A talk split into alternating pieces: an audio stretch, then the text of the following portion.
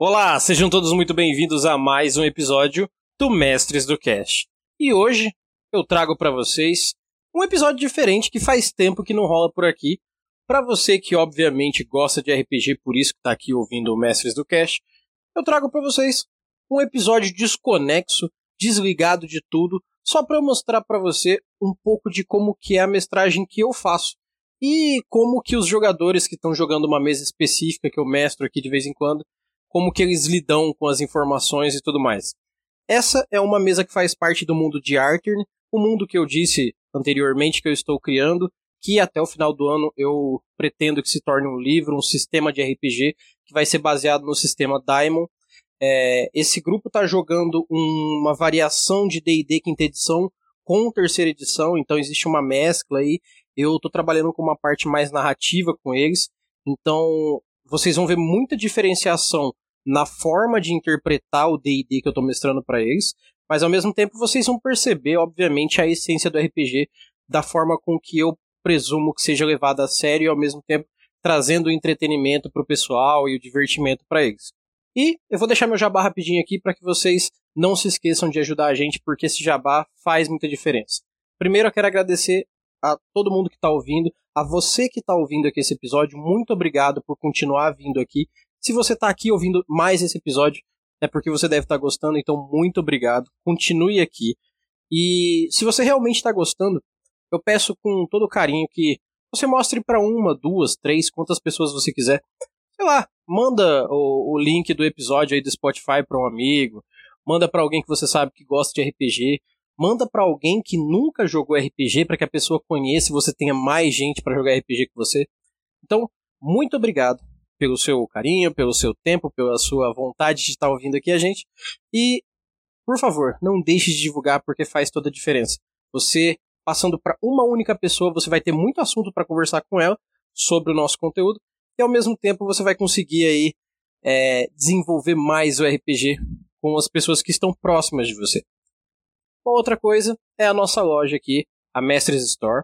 É, eu estou fazendo algumas promoções agora no mês de fevereiro, então Preste bastante atenção na loja, porque eu vou deixar os preços de tudo lá embaixo para que você consiga comprar o máximo de coisas possível.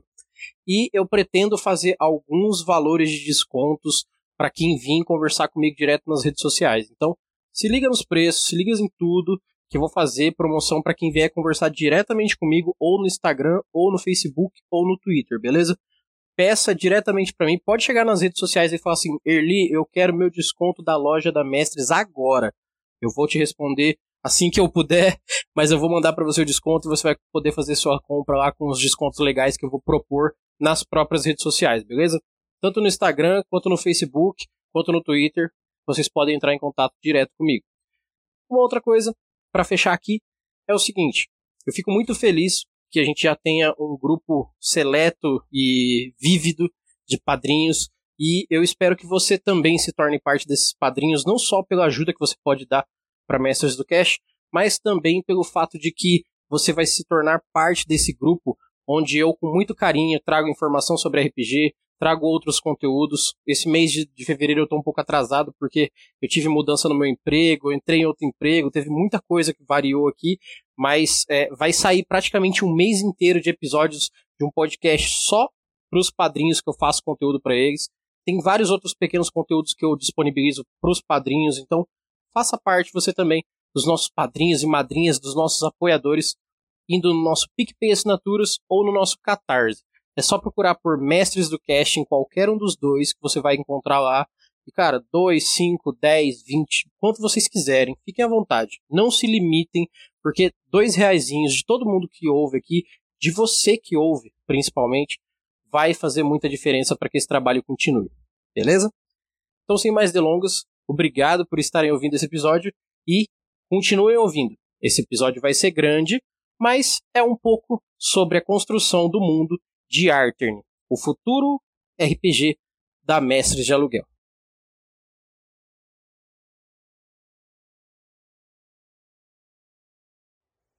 Ah, sim, verdade.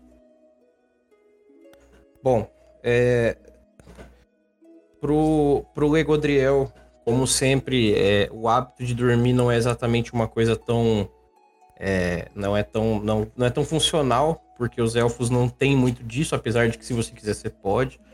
E já pro, pro Dogaron é tranquilo tá fazendo isso. Vocês acordam por, por volta do que seria pra gente às seis da manhã, seis e meia da manhã. Como eu disse, muito bem descansados, porque o conforto que essa estalagem coloca para vocês ali é muito legal. É um conforto muito maior do que o dos lugares que vocês já tinham frequentados até hoje. Principalmente porque até nas camas parece que existe esse conceito de tecnologia é, pós-medieval muito grande envolvido no que está acontecendo ali. E, né, dormir num, num, num, lençol branco é uma coisa que vocês nunca tinham feito. E se fizeram, foi uma coisa muito excepcional, como foi feito essa noite. Uhum. Vocês se encontram ali na saída da porta de vocês. E agora eu vou fazer o seguinte: eu vou colocar de situação que vocês já estão há um dia sem encontrar com o Jaquiro, e isso já é uma coisa que dá uma preocupada em vocês. Eu vou colocar que o dia anterior vocês não se encontraram com ele, mas não ficou exatamente por isso, né? Não ficou uh, por nada, mas eu vou tentar colocar isso de forma narrativa aí também. Certo. Então a partir de agora o Jaquiro tá estranho para vocês. Tipo, cadê ele? Bom dia, Odogaron. Fala, Godriel. Bom, meu parça. Esses caras medieval é muito bom. E aí, meu criolo. E aí, meu criolo.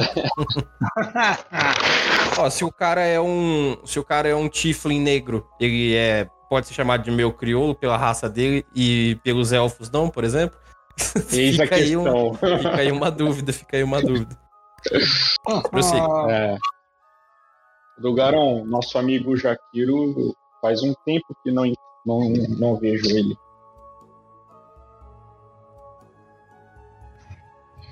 Conhecendo ele, deve ter se metido em problemas. Mas também eu conhecendo, ele sabe se cuidar. Quer dar uma averiguada? Ver onde ele está? Ah, não. Ó, lembrando, nós estamos falando do personagem Jaquiro, não do jogador do personagem Jaquiro, tá? não, o jogador é nosso amigo. Uhum. Aí o Jaquiro mesmo em si. É, assim, é, faz um dia já que ele não anda com vocês, desde quando vocês chegaram. Então, é, sempre vai ter, assim, a situação de um grupo que de repente um cara não anda com eles é um pouco constrangedora, mas se o cara não quis andar com vocês durante um dia, tudo bem. Eu vou deixar em áudios aqui como eu tô gravando, é porque assim, é, um jogador saiu da mesa. Então agora uma mesa de três pessoas tem duas. Então agora eu tô me virando para fazer narrativamente esse jogador sair de fato da mesa. Mas continuem aí. É, que horas que é, mestrão? Por volta das seis e meia para vocês. Da manhã. Que era o horário que vocês tinham combinado que teriam que. Bom, que se quisessem, iriam ver lá o amigo o, Pema de vocês, o né? Pema. Uhum. É, Odogaron, é, não vamos esquecer da nossa programação com o Pema. Combinamos de nos, en nos encontrar. Sim, é, acho mais importante investir meu tempo nisso do que procurar Jaquiro. Você lembra como foi da última vez, certo? Ele estava bêbado, desmaiado no mato. Literalmente. Mas temos que lembrar também que podemos precisar da ajuda dele. Caso aconteça alguma coisa no meio do caminho. Ah, é verdade. Mas nós também temos que saber nos cuidarmos individualmente. É, sou a favor de irmos conhecer Garruk. Bom, já que Jaquiro não, não deu satisfação para nós durante um dia, não vamos dar hoje também. ah, podemos localizar Deixar... as formas depois. Vamos deixar alguém avisado para que se, se encontrar ele, podemos é, se encontrar ele, avisar ele de onde estamos. Ótima ideia. Ah, Então, vamos, Vamos- embora encontrar o Garro. vamos avisar o- os, os taverneiros, não, os donos da estalagem ali embaixo. Sim, sim. Certo. Quando vocês descem aquela escadaria lateral que levou vocês para os quartos, é, lá embaixo, na parte da manhã, fica uma pessoa só, como tava de noite. Não é a, a mesma pessoa que tava, é um meio-elfo que tá ali atendendo um outro meio-elfo. Ele tá. Ele, não, ele não, não apresenta cara de sono, mas ele tá meio é, ocioso ali no canto, esperando que alguém chegue ou saia. E vocês veem ele escorado num canto, assim, é, brincando com um pouco de éter, assim, fazendo flutuar na frente dele. Ei, meio elfo. Ele olha assim pra você. Eu tenho o nome, sabia? É, minhas desculpas. Ô, padeiro, vem cá. Chama o padeiro padeiro. pelo nome de padeiro. É, como, você se, como você se chama? Eu sou o Juniares. Juniares, eu sou Legodriel. Ah, sim. Vocês que estão nos primeiros quartos aqui? Sim, sim, eu e meu amigo Odogaron. Ah, sim. Ele pega um pergaminho debaixo de um dos balcões dele ali. Aí ele anota que é vocês que estão saindo agora. Ô, mestrão, uma coisa agora. Diga. Você falou que a gente vai ter que carregar a chave, né? Sim, sim. Do quarto. A gente deixa a chave com, com ele? Ou a gente Não, fica inteiramente com vocês. Aí o dia que vocês entregar a chave, ele vai, é, eles veem quantos dias vocês ficaram e fazem uma cobrança só. Tá, beleza. Inclusive, se vocês forem embora e não voltar, um dia eles vão atrás dessa chave. Pode crer. É, aqui tudo tem éter, lembra? Uhum. Beleza. É... Juniares, Sim, sim. é, nós, nós, nós, nós estamos meio perdidos do, perdidos do nosso amigo Jaquiro, em Draconato. Caso você veja ele, avise que demos uma saída. Ah, ele é um, um- um preto, um negro, grande, forte. Isso, por acaso você viu ele? Bom, passou um mais cedo aqui perguntando sobre pessoas, mas como nós não podemos dar informações, eu disse que não tinha ninguém. Mas se é amigo de vocês, caso ele passe aqui de novo, eu aviso que vocês estão pro- procurando ele. Ele falou que estaria. ah, ah, bom, quando ele passou aqui, ele falou que estaria na taverna. Mas eu não sei se ele tá lá. Bom, acho que vale dar uma olhadinha lá antes de sair rapidinho. Sim, Mas caso veja ele, avise-o, por favor. sim, sim. Tá bom. Vamos Ele- lá? Ele Vamos lá, estava com algumas pessoas meio estranhas. Você conhece essas pessoas? Conhecer, conhecer pessoalmente não, mas ele tava com aquele povo heterogêneo lá, aqueles escuros. Eu olho pro Dogaron e já faço aquela cara de. É, é o Jaquiro. O que será que ele aprontou dessa vez? Melhor averiguar. Agora que sabemos onde ele está.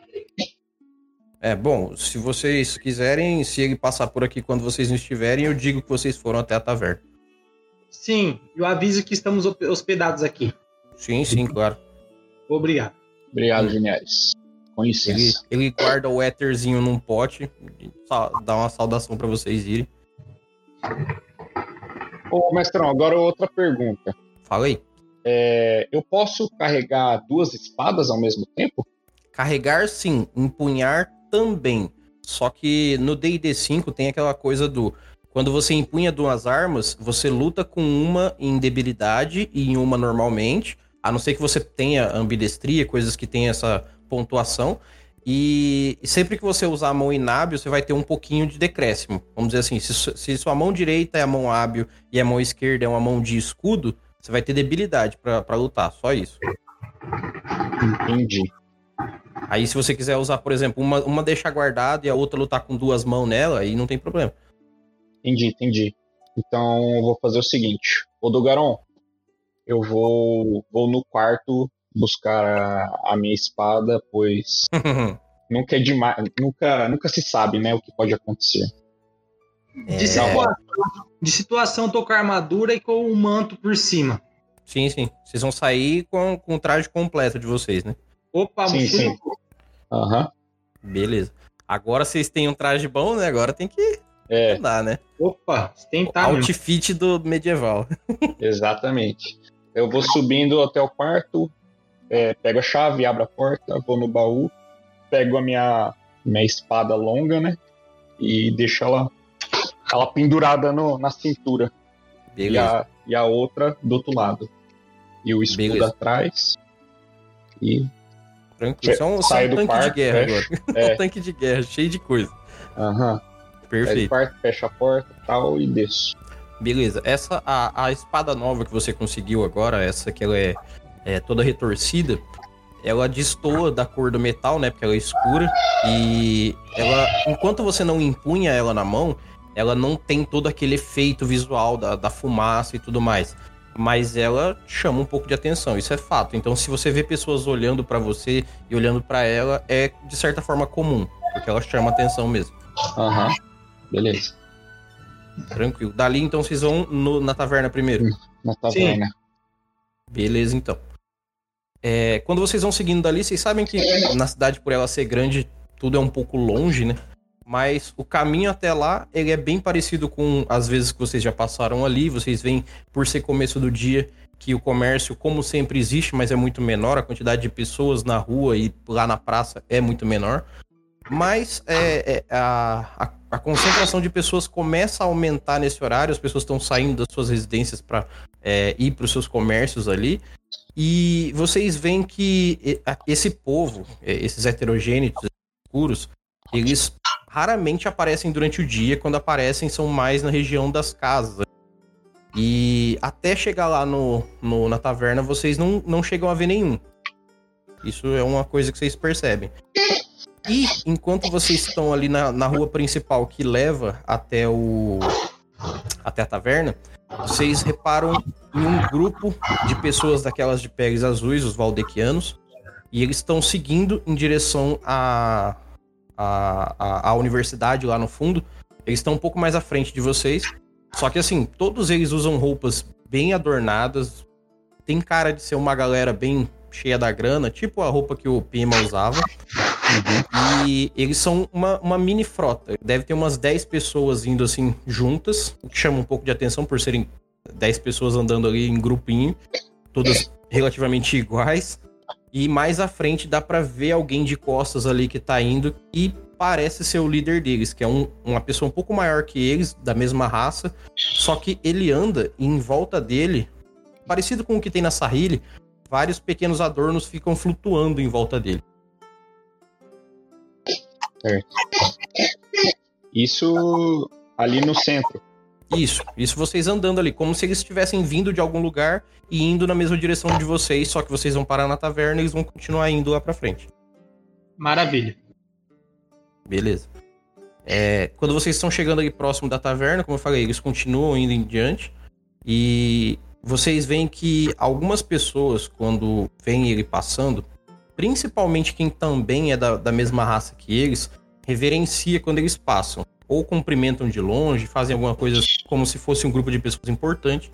Mas logo que eles estão indo lá na frente, vocês reparam que principalmente quem é da raça tem esse respeito maior com eles. Tudo Uhum. bem. Beleza. E chegando na frente da taverna, vocês não veem é, ninguém que deva ser é, ligado ao Hal e a Chandra, então não, não tem nada de, de assemelhante com aquela galera que vem de noite aí. E quando vocês chegam na entrada, vocês veem um grupo, como o, o meio-elfo descreveu pra vocês, um grupo de, de heterogêneos sentados em uma mesa. Deve ter uns seis deles ali. Mas vocês não vê o Jaquiro. Certo. Eu vejo aquele grupo e vou em direção a eles. Uhum. A- aquela menina que trocou de turno na noite anterior é ela que tá atendendo as mesas ali, aquela que vocês viram. Tá? Que Cumprimentou vocês. É, o taverneiro é o mesmo, tá lá atendendo, mas não tem mais ninguém na taverna a não ser esse. Quando você vai chegando lá, é, a primeira coisa que você percebe é de longe dá pra ouvir eles conversando, porque eles não estão conversando baixo, mas ao mesmo tempo, como eles estão conversando na língua deles, parece que eles estão conversando de uma forma muito deles ali, com aquele tom gutural, aquela. A, a, a voz deles sai daquele jeito que eu expliquei pra você. que é meio Uhum. grave, meio assoprada, então não dá pra entender nada do que eles falam. Só parece que eles estão murmurando. Certo. Eu, eu, vou chegando perto ali e falo, senhores, eles olham pra vocês assim com cara de vocês não são daqui, ficam todo mundo olhando sério pra vocês. Estão todos com cara de desconfiado e é o pouco de semblante que vocês conseguem perceber naquele corpo etéreo meio de fumaça deles. Uhum. Eu falo, eu vejo a cara deles e falo, imagino que vocês não saibam quem nós somos, mas fomos nomeados cidadãos de Glomonte. Eu sou o Legodriel e aquele é meu amigo Odogaron. Faça uma reverência com a cabeça. Uhum. Eu falo com toda, lic com toda licença, eu gostaria de fazer uma pergunta a vocês.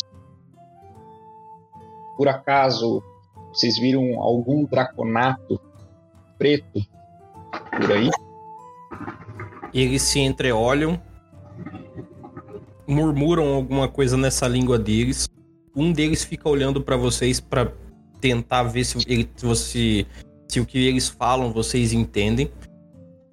Depois eles continuam falando ali por alguns segundos algumas coisas e esse que tava olhando pra vocês, ele fala na linguagem comum. Vocês estão falando de Kiro? Esse mesmo. Ah, sim. Ele foi ter com Davriel. Houve um chamado por ele e ele foi até Davriel. Aí Daviel, todos eles estão olhando pra vocês, assim. O líder, o representante dos Valdequianos. Sim, o nosso representante. É, o, o- essa raça, como eu tinha falado pra vocês, essa raça dos heterogêneos é uma variante da, próxima, da própria raça dos Valdequianos. Eles são uma, é, uma sub-raça, né? Então, quando você fala Valdequianos, você também tá incluindo eles. Só que eles se sentem diferentes, obviamente. E aí ele fala assim, sim, o nosso representante. É, vocês poderiam nos dizer aonde ele se encontra? Bom, Davriel só vem até a superfície quando vem palestrar ou tem alguma reunião da alta cúpula. Ele normalmente fica na cidade subterrânea. Cidade subterrânea? Como conseguimos ir até essa cidade? Existe uma entrada por fora da cidade. Se vocês saírem pelo mesmo portão principal de onde vieram, haverá na lateral uma grande escadaria perto de uma cripta. É por onde se entra na cidade subterrânea. E nós podemos entrar lá? Sim, sim, a cidade subterrânea faz parte daqui.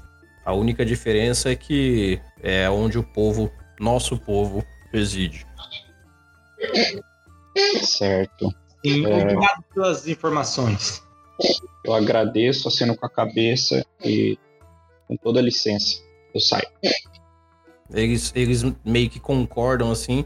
Esse que tava falando com vocês fala assim: tudo bem, é, vocês eram companheiros de Jakiro? Sim, sim, é nosso, nosso companheiro de viagem, estamos atrás dele. Aí ele, ele meio que olha pra baixo, assim, pensando um pouco rapidamente, volta pra vocês. Bom, talvez encontrarão ele lá embaixo, mas não sei se ele pertence mais ao grupo de vocês. Eu, olho com uma cara de, de curioso, assim. O que você quis dizer com isso? O chamado de Dravriel normalmente tem uma proposta. E se ele aceitar, é bem-vindo em nossa sociedade. Mas fazer parte dela inclui fazer parte totalmente dela. Davriel deve ter visto algo de importante no seu amigo. Bom, vamos averiguar a situação. Ele fica olhando pra vocês aqui, não fala mais nada. Com licença. Com licença. Eu já vou saindo já. Só acena com a cabeça. E aí vocês veem que a hora que vocês começam a sair, eles começam a murmurar de novo alguma coisa na língua deles ali. Uhum. Vamos É. nos apressar, Legodriel. Repete Não. que eu não escutei. Vamos nos apressar. Não tenho um bom pressentimento sobre isso. Vamos, eu também não tenho um bom pressentimento. Quando vocês saem ali da porta, Vocês veem novamente, como eu disse, é, mais e mais pessoas saindo das suas casas com seus carrinhos, com o, o que eles usam para vender no comércio, todos eles se direcionando tanto à praça principal quanto às suas banquinhas que ficam na rua ali. E, é, sabe, como é, é, a meia hora que vocês demoraram para chegar ali, entrar e conversar um pouquinho, já é o suficiente para que o, o, número de pessoas na rua praticamente dobrasse. Então já tá na hora do comércio abrir, vou colocar assim, né? Certo. E aí vocês vão até a praça principal, da onde vocês fizeram a última compra grande de vocês. É, eu, eu tô dando de situação que você deixou o seu cavalo lá para trás, viu? É isso, é, é isso que eu ia falar agora, mestrão. assim, a não ser que você queira ir lá buscar, você pode falar para mim que você foi lá buscar e o Odogarão esperou, não tem problema. Ou você deixa ele lá amarrado, que ele vai ficar lá. Não, eu quero fazer isso, porque de lá talvez a gente vá para outro lugar, né? Hum. Eu vou buscar ele e. Vamos deixar de situação isso aí que o Odogarão ficou esperando. Beleza, então. Você vai demorar um tempo para ir voltar, coisa de uns 15 a 20 minutos, porque é um pouco longe. E nesse tempo que você ficou ali, Odogarão, você viu os anões chegando para trabalhar, todos eles cumprimentam você. É, da mesma forma que os anões são muito bem recebidos na cidade por eles serem fundadores, e eles têm esse respeito, eles demonstram esse respeito de volta com todo mundo ali. Então eles são sempre bem humorados, eles estão sempre aquele sorriso anão no rosto, cumprimentam, bate nas costas, encosta, pega na mão. Eles são bem acalentadores ali na recepção deles também. Alguns oferecem algumas coisas para você, nada que você tenha assim total vontade de comprar, mas eles, o jeito deles falarem sempre é muito motivador a comprar. E nesse tempo também que o Legodriel foi lá buscar a montaria dele e voltar, você vê é, uma pessoa que parece que era daquele grupo lá que estava na taverna, passando por perto de você entre as bancas e indo em direção à saída da cidade, desses, é, desses obscuros aí. Ah, ele passa, ele tá passando bem na hora que o Legodriel tá chegando ou não? Não, um pouco antes.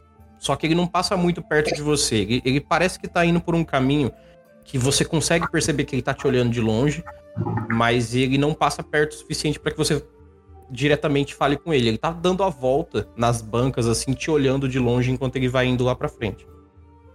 Certo. É, vou seguindo também em direção à saída da cidade, não tão rápido, esperando o Legodriel chegar. Certo. Legodriel vai vir montado, imagino, né? Pra, pra não demorar tanto. Montado, aham. Uhum. Beleza. Você consegue ver lá na frente, quando do meio das barracas o Odogaron tá saindo, porque ele tem aquele manto grande que dá a entender que é ele.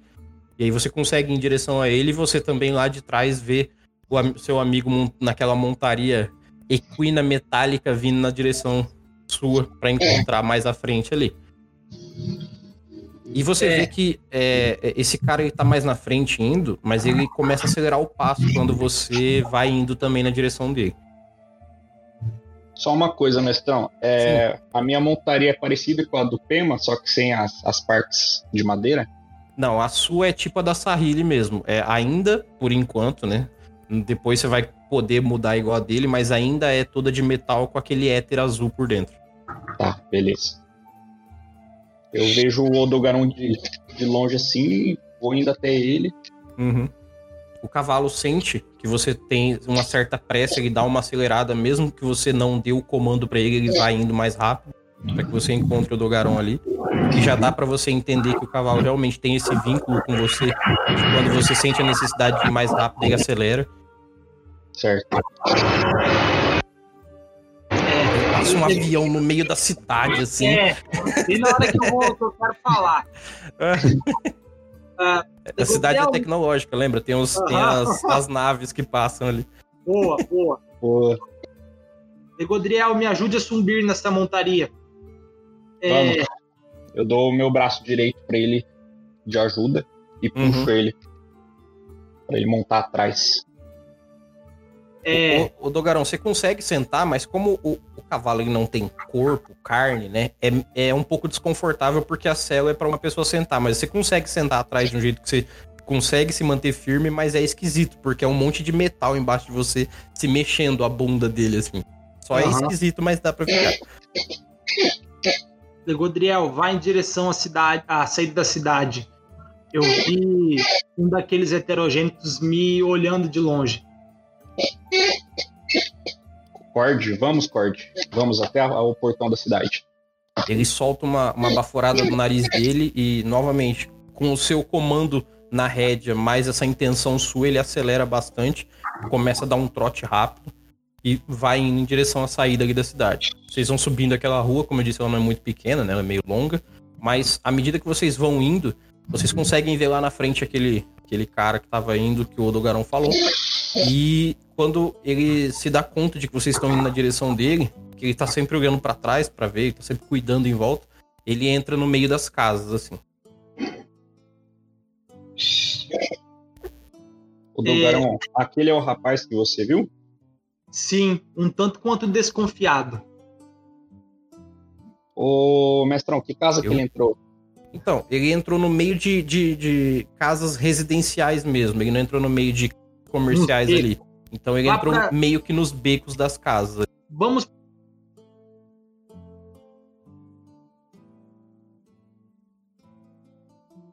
por aquele acompanhando. beco rápido. À medida que vocês chegam perto, como o beco é um, um pouco estreito para que passe a cavalo, o próprio cavalo vai indo mais devagar, vai se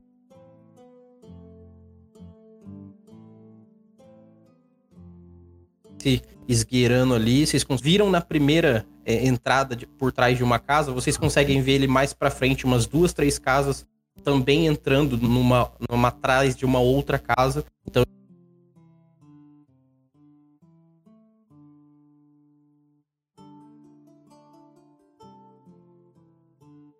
Ele realmente parece que tá rápido até do que a cavalo, por do espaço. Só que aí, para ficar, vamos dizer assim, de um jeito mais prático, se vocês forem pela mesma rua, vocês vão ter que ir pela mesma velocidade, pela mesma viela, né?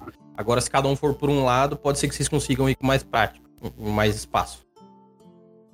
Eu vou seguir ele na direção que ele virou. Beleza. Você também eu vai, ô Legodriel? Vou, vou atrás do, do, do Garon. Beleza, então. Você vai acompanhando logo atrás, o do Garon vai indo na frente vocês veem que, assim, vocês passam uma casa, olha para um lado, olha para o outro, imagina que ele deve ter ido por ali, e pela direita, vão pela direita, vem lá na frente ele atrás de umas duas casas depois, virando pro outro lado. Ele tá fazendo meio que um zigue-zague entre as casas. E como essa parte da cidade ali ela é bem residencial, as casas são muito juntas. Então parece que vocês estão andando assim no meio da favela, sabe? Entra pra cá, entra aqui, tem uma ruazinha aqui. E isso vai dando, ao mesmo tempo que vocês vão acompanhando, vocês vão percebendo que isso tá distanciando bem vocês da rua principal. E ao mesmo tempo vai virando uma espécie de labirinto, porque é vira pra direita, vira pra esquerda, agora vira de novo pra esquerda. E aí parece que tá voltando aí, vira pra direita. Então, vira uma coisa meio labirinto, assim. Aham. É um Valdequiano, esse cara? É, um, obs... um, um heterogênito, ele é um escuro. Tá. Aí, à medida que vocês vão acompanhando ali, eu vou pedir para que, pra que primeiro o Odogaron faça pra mim uma percepção. Pra ver se não vai perder de vista.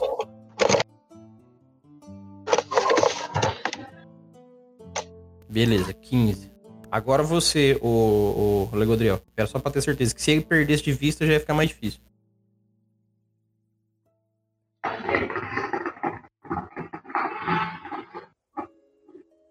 Beleza.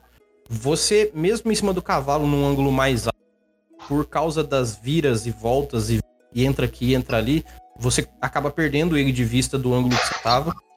E o Dogarão consegue perceber que ele, em um dos lugares que ele poderia entrar, ao invés de entrar numa curvinha da casa, ele entrou numa janela. Nem como alguém que vai roubar uma casa mesmo. Entrou e passou por dentro, para dentro de uma casa. É, Corra aqui, Legodriel, por essa direção. Estou logo atrás de você, Dogarão. Talvez o Cord não passe, mas me siga. Vocês começam aquela perseguição é. policial atrás dele. Uhum. Dá uma acelerada no passo, o cavalo vai o mais rápido que pode. O Dogarão, quando você chega na janela que ele entrou, você percebe olhando por ela que ela não é muito alta, que essa janela, ela dá de, de frente com uma porta, assim, questão de olhar bem reto, você vê que lá na frente tem uma porta. Dali, aparenta que ele pode ter saído pela porta, porque você não consegue ver ele de, primeiro, de primeira situação. Já vou pular dentro do quarto. Vai entrar pela janela? Vou. Tá. Quando você entra, você repara que ali deve ser uma casa de anões, tanto pela disposição dos móveis, que é um pouco mais baixa, quanto pelo formato da casa, que é mais rústico, mais é, é reto. E passando por ali, você vai direto até a porta. Eu vou pedir para que você faça de novo um teste de percepção agora.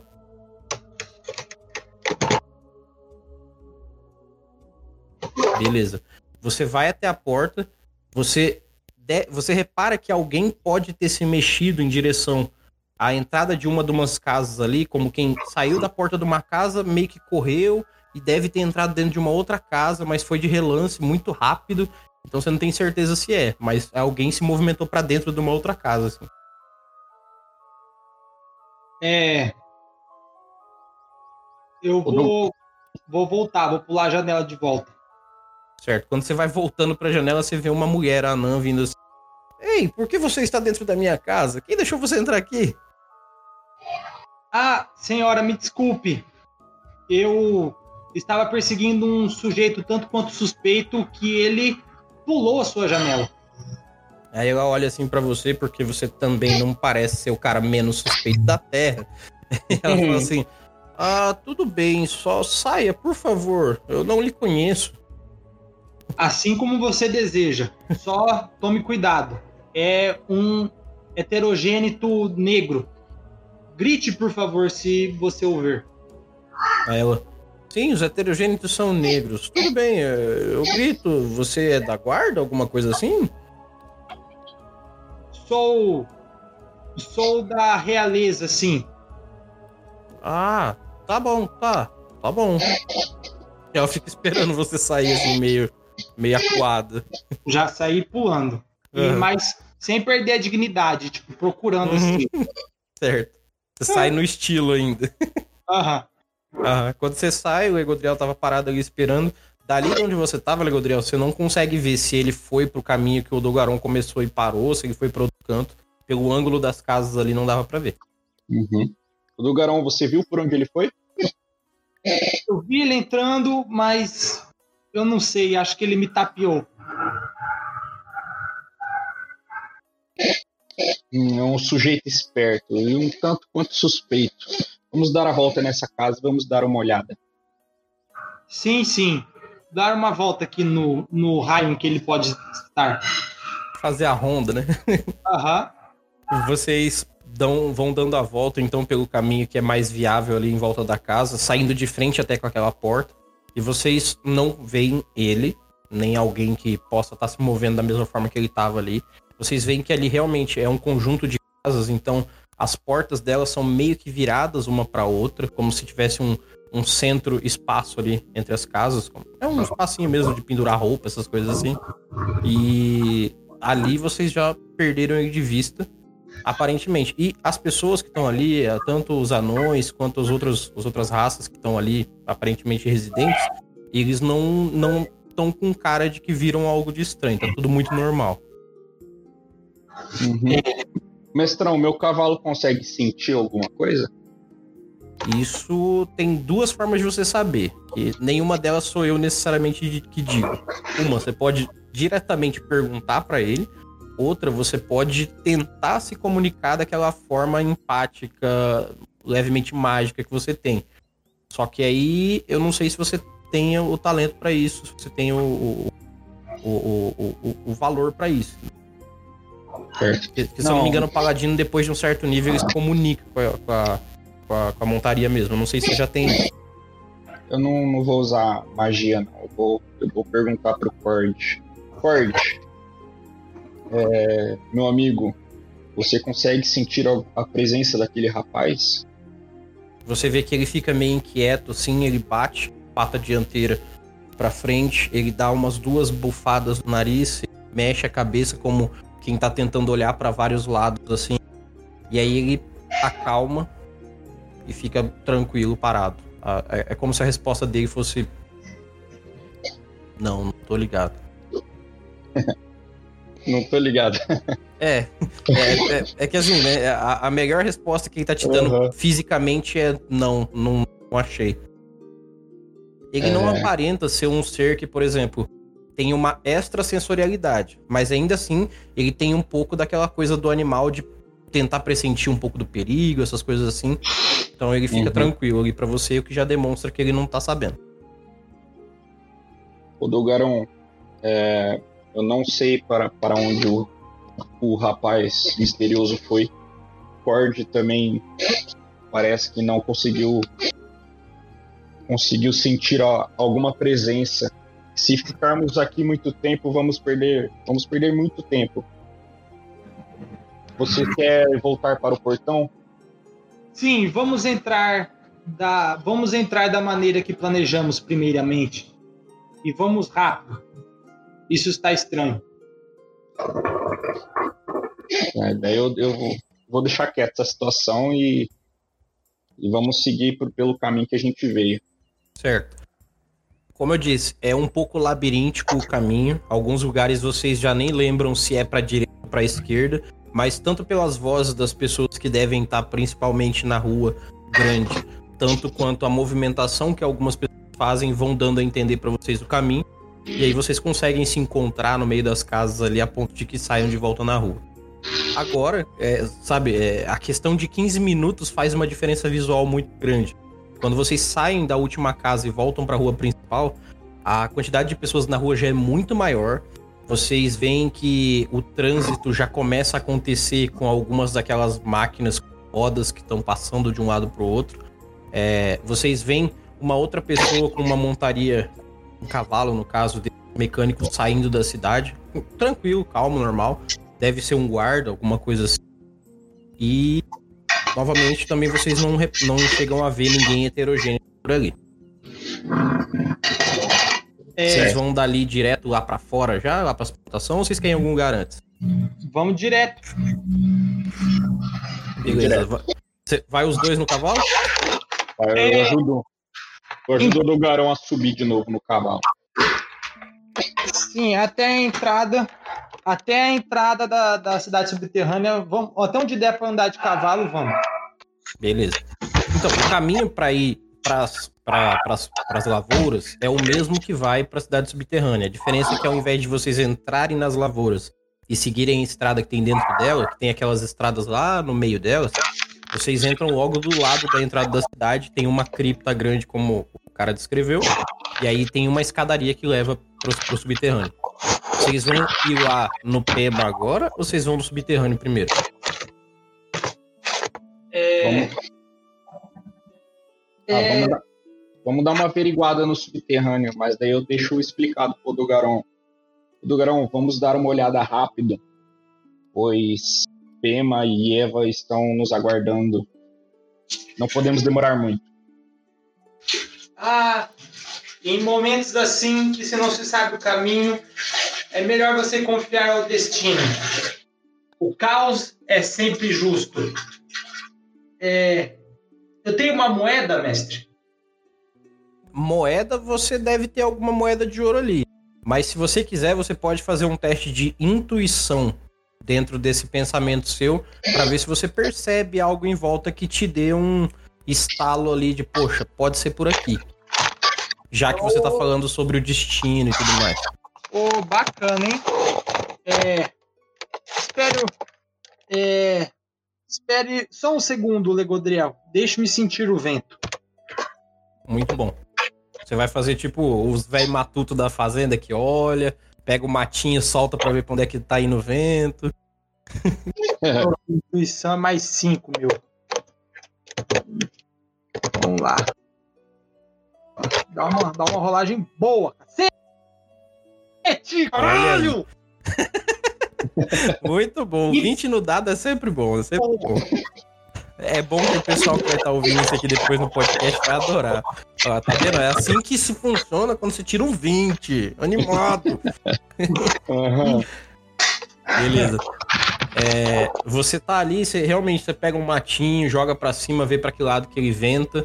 Ali é um lugar que tem pouco vento, porque é, é logo na encosta da montanha, né? No princípio dela.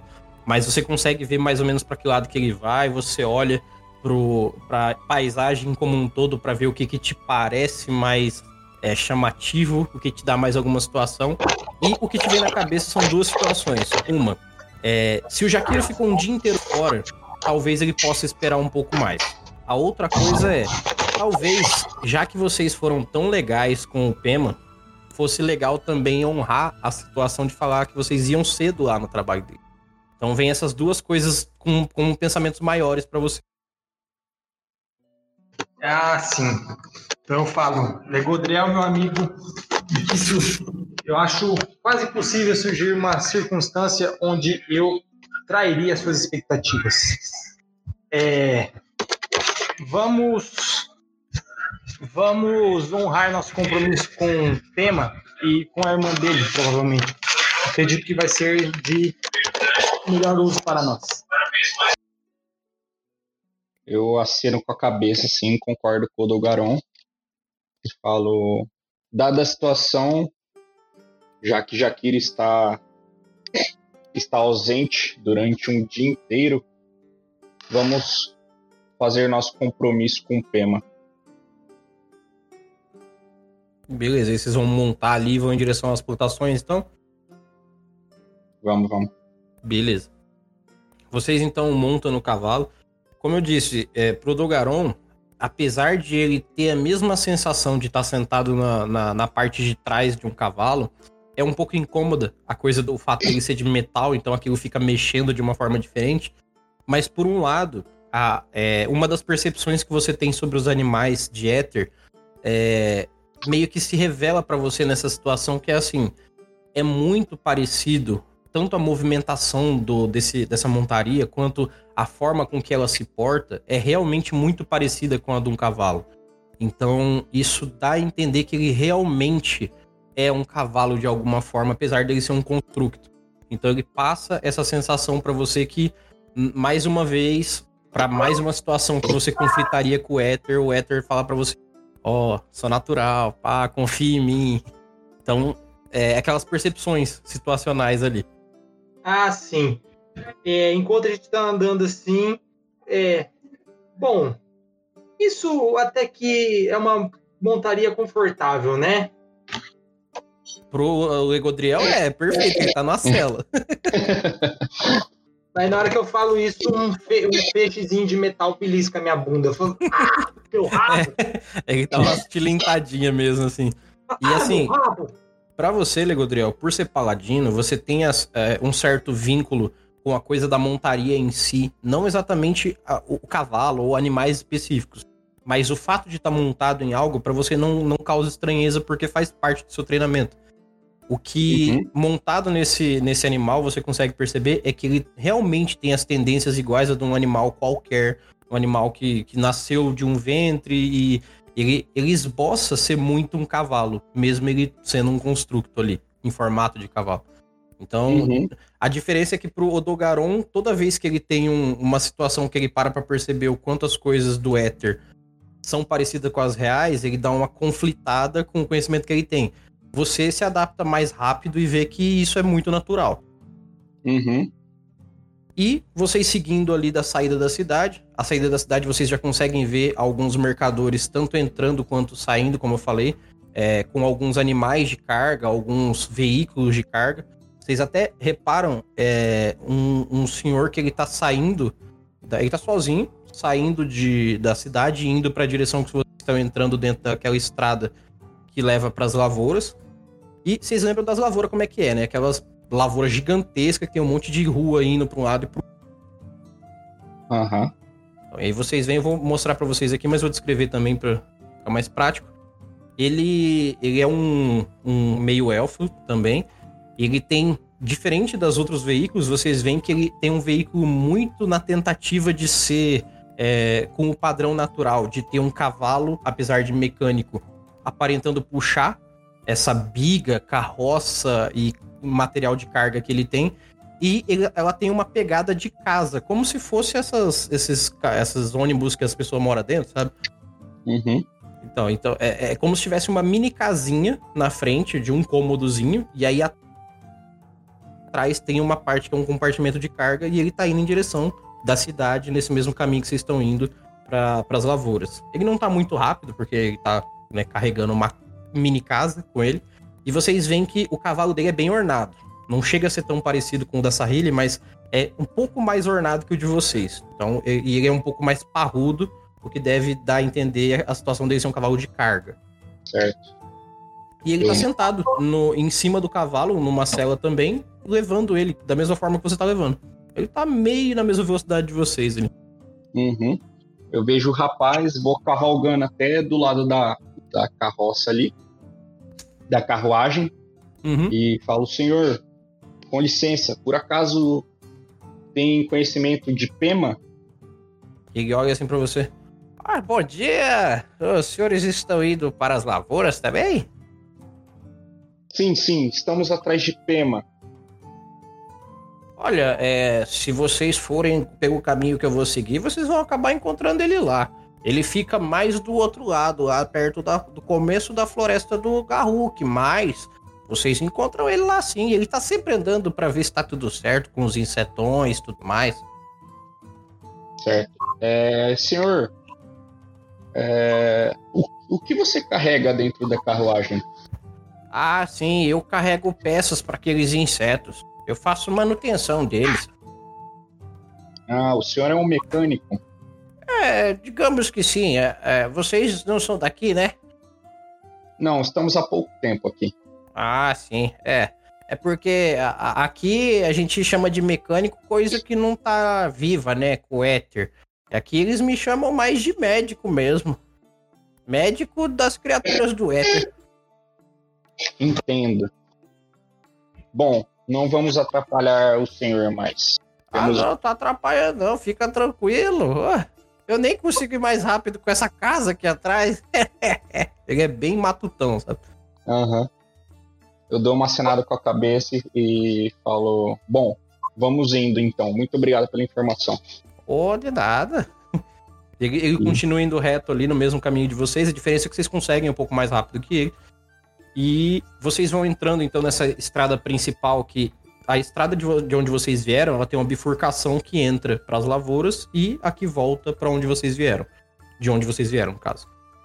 À medida que vocês vão entrando na estrada da lavoura, coisas que são perceptíveis.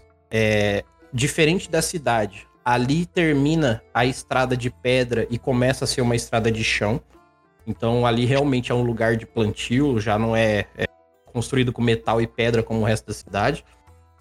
E andar por ali já traz aquela sensação de que vocês voltaram ao mundo real de alguma forma. Que esse mundo aqui parece ser muito surreal. Então dá uma, uma, uma acalmada nos ânimos de- da cidade inteira. E isso destoa muito bem. A- O, o conceito de cidade e campo aqui funciona muito bem, porque lá na cidade é tudo muito diferente. E aí fica até mais familiar para vocês andar olhando a terra, olhando plantios. Logo lá na frente, deve estar questão dos 500 metros de vocês, vocês veem um daqueles insetoides lá grandões, é, andando devagarzinho, mexendo na lavoura. Vocês veem que ele passa uma das patas dianteiras dele como se ele estivesse fazendo um carinho por cima das plantas assim. E aí, quando ele volta, ele leva um tanto de coisa que ele pegou da, da- das plantas e leva pra boca dele. E pra boca na frente, né? Pro encaixe que, que tem na boca. E olhando, dá pra ver que ele faz isso inicialmente, que vocês estão um pouco longe ainda. Mas, é, uma outra coisa que também é, é bem perceptível desde o começo é que a estrada não vai ser uma linha reta. Então vocês vão ter que fazer várias curvas dentro dessa estrada, a não sei que vocês queiram andar na lavoura para encurtar caminho, mas ela é, ela tem essa esse vai e volta por algum motivo estrutural da própria lavoura. Uhum. É, Vocês, vocês vão falo- só seguir a estrada ou vão querer, sei lá, ir por dentro da lavoura? Eu falo pro Dogaron. O Dogaron, vamos, vamos seguir a estrada. Não precisamos estragar o plantio dos trabalhadores. Ah, mas Ah, tem, mas tem o passeio no ao ar livre finalmente acalmou meus ânimos. É, realmente vocês de- você deve estar mais à vontade. E como só a, só a chance da graça de uma floresta já é, me anima muito. Então vamos, meu amigo. dali de onde vocês estão ainda não dá pra ver uma floresta. Tem, é, olhando na reta, tem a perder de vista essa grande lavoura. Então ainda não dá pra ver lá no final que seja onde que seria essa tal floresta que o, o, o, o médico falou isso vocês. eu falei a chance. Mas Uhum. tô Sim, sim, sim. E vocês então vão seguindo pela estrada, né? Uhum. Vocês vão vendo que hum, é, agora, nas subidas e descidas da estrada, é, existem pessoas também trabalhando no meio da lavoura, não só aqueles insetoides. A diferença é que essas pessoas, ao invés de estar colhendo, como aquele inseto faz, elas estão com um, um, um galão realmente nas costas, com aquele, hum, com aquele éter azul, forma líquida, e eles passam como se estivessem é, pulverizando algo da, de éter em cima das plantas que eles vão andando por um caminho entre elas. Como se estivesse passando veneno, sabe? Mas não deve ser veneno porque eles estão jogando éter. Então eles vão esburrifando com algumas engrenagens que tem na, na lateral deles. Novamente, tecnologia desconhecida, mas o que dá a entender é que eles estão borrifando aquele éter nessas plantas. Vocês sabem que ali também tá plantado várias pequenas coisas. Deve ter milho, é, deve ter algumas outras de- coisas de culturas comuns, como trigo, arroz. Só que são plantios que são separados pela própria estrada. Então, até uma curva da estrada tem milho. Logo depois da outra curva começa trigo. E assim vai indo. Com algumas pessoas no meio dando essa esburrifada de éter por elas, assim, enquanto elas vão, elas vão andando. Certo. Beleza, eu, eu, eu olho aquilo curioso, mas não. Nada que faça parar, não. Beleza. Vocês continuam seguindo ali, então. A- a- as curvas da, da, da própria estrada faz com que vocês percam de vista até aquele, aquele médico para trás, porque vocês foram bem mais na frente. E depois de um, um tanto de volta, vai, volta, vai, volta, vai, vocês já começam a chegar perto de onde esses insetoides estão trabalhando lá. E vocês conseguem ver melhor o que, que ele tá fazendo quando ele pega e leva é, é, essa colheita para ele.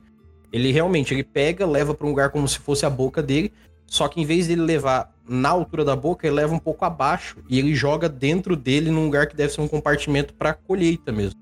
Então ele colhe no corpo dele essas coisas e vai, ele anda, passa a pata, coloca para dentro, anda mais um pouco, passa a pata e vai colhendo.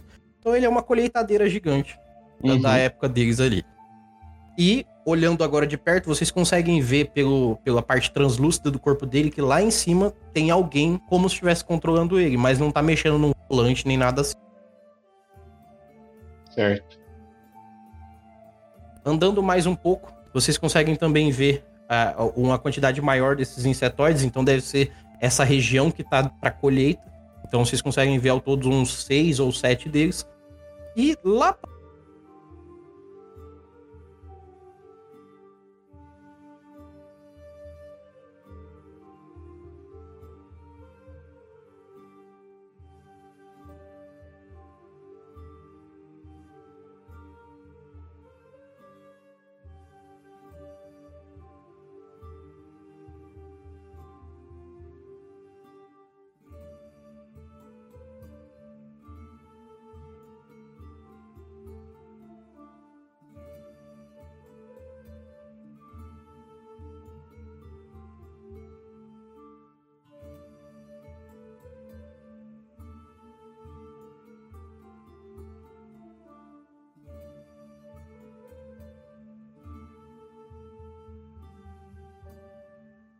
frente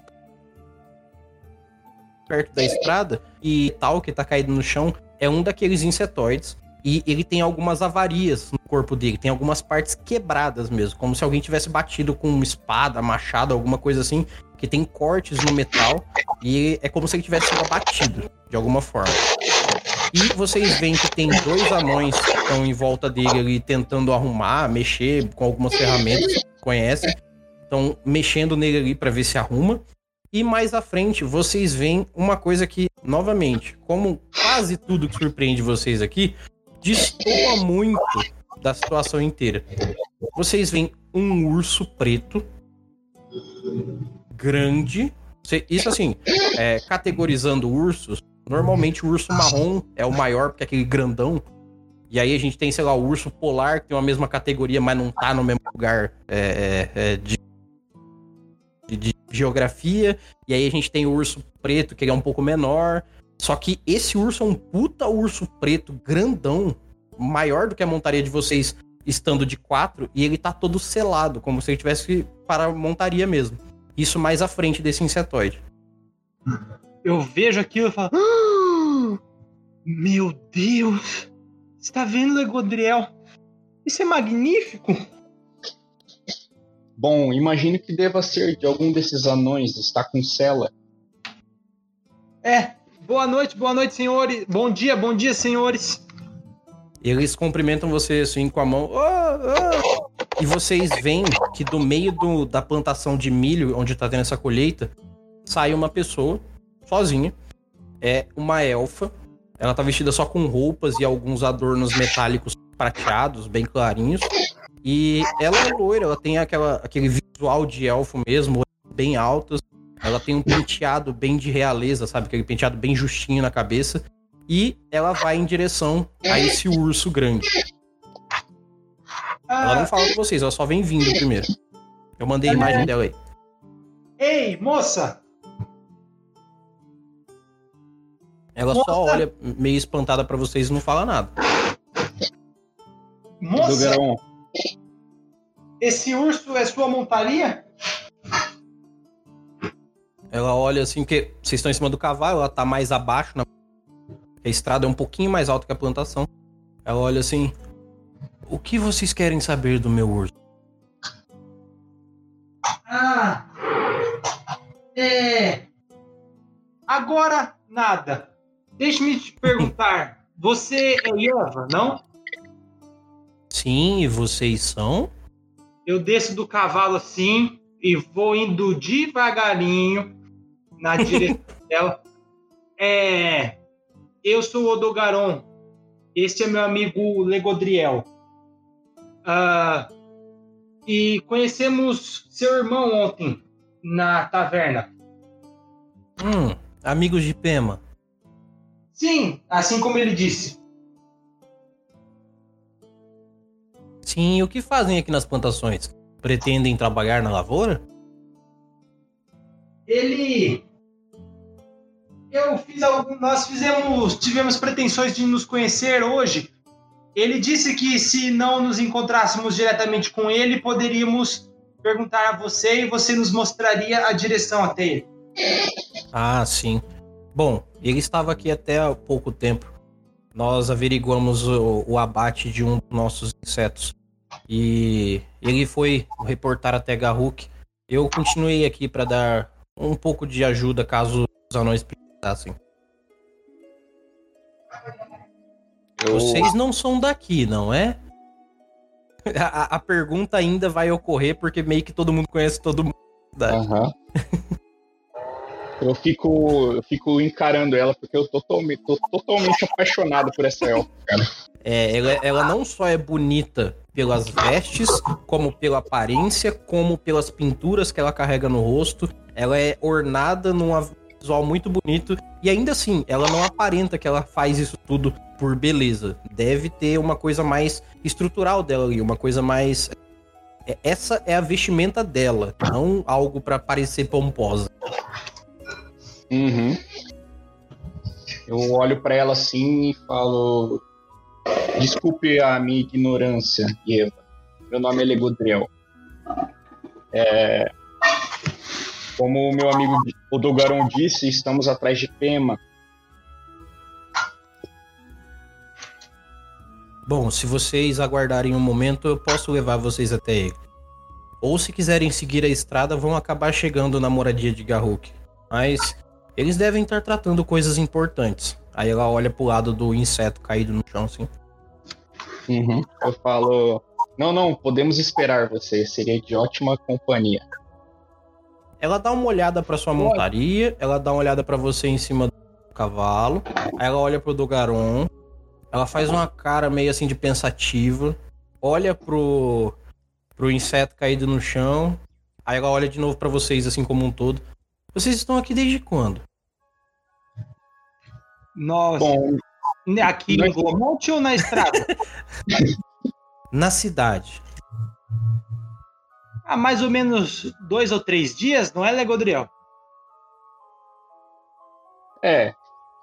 Poderia se dizer isso. Um ou dois dias. Hum, e não se meteram em nenhuma confusão, não, não é mesmo?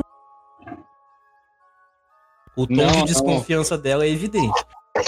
Passamos longe de confusão. Ah, sim. Nossa cidade não comporta confusões.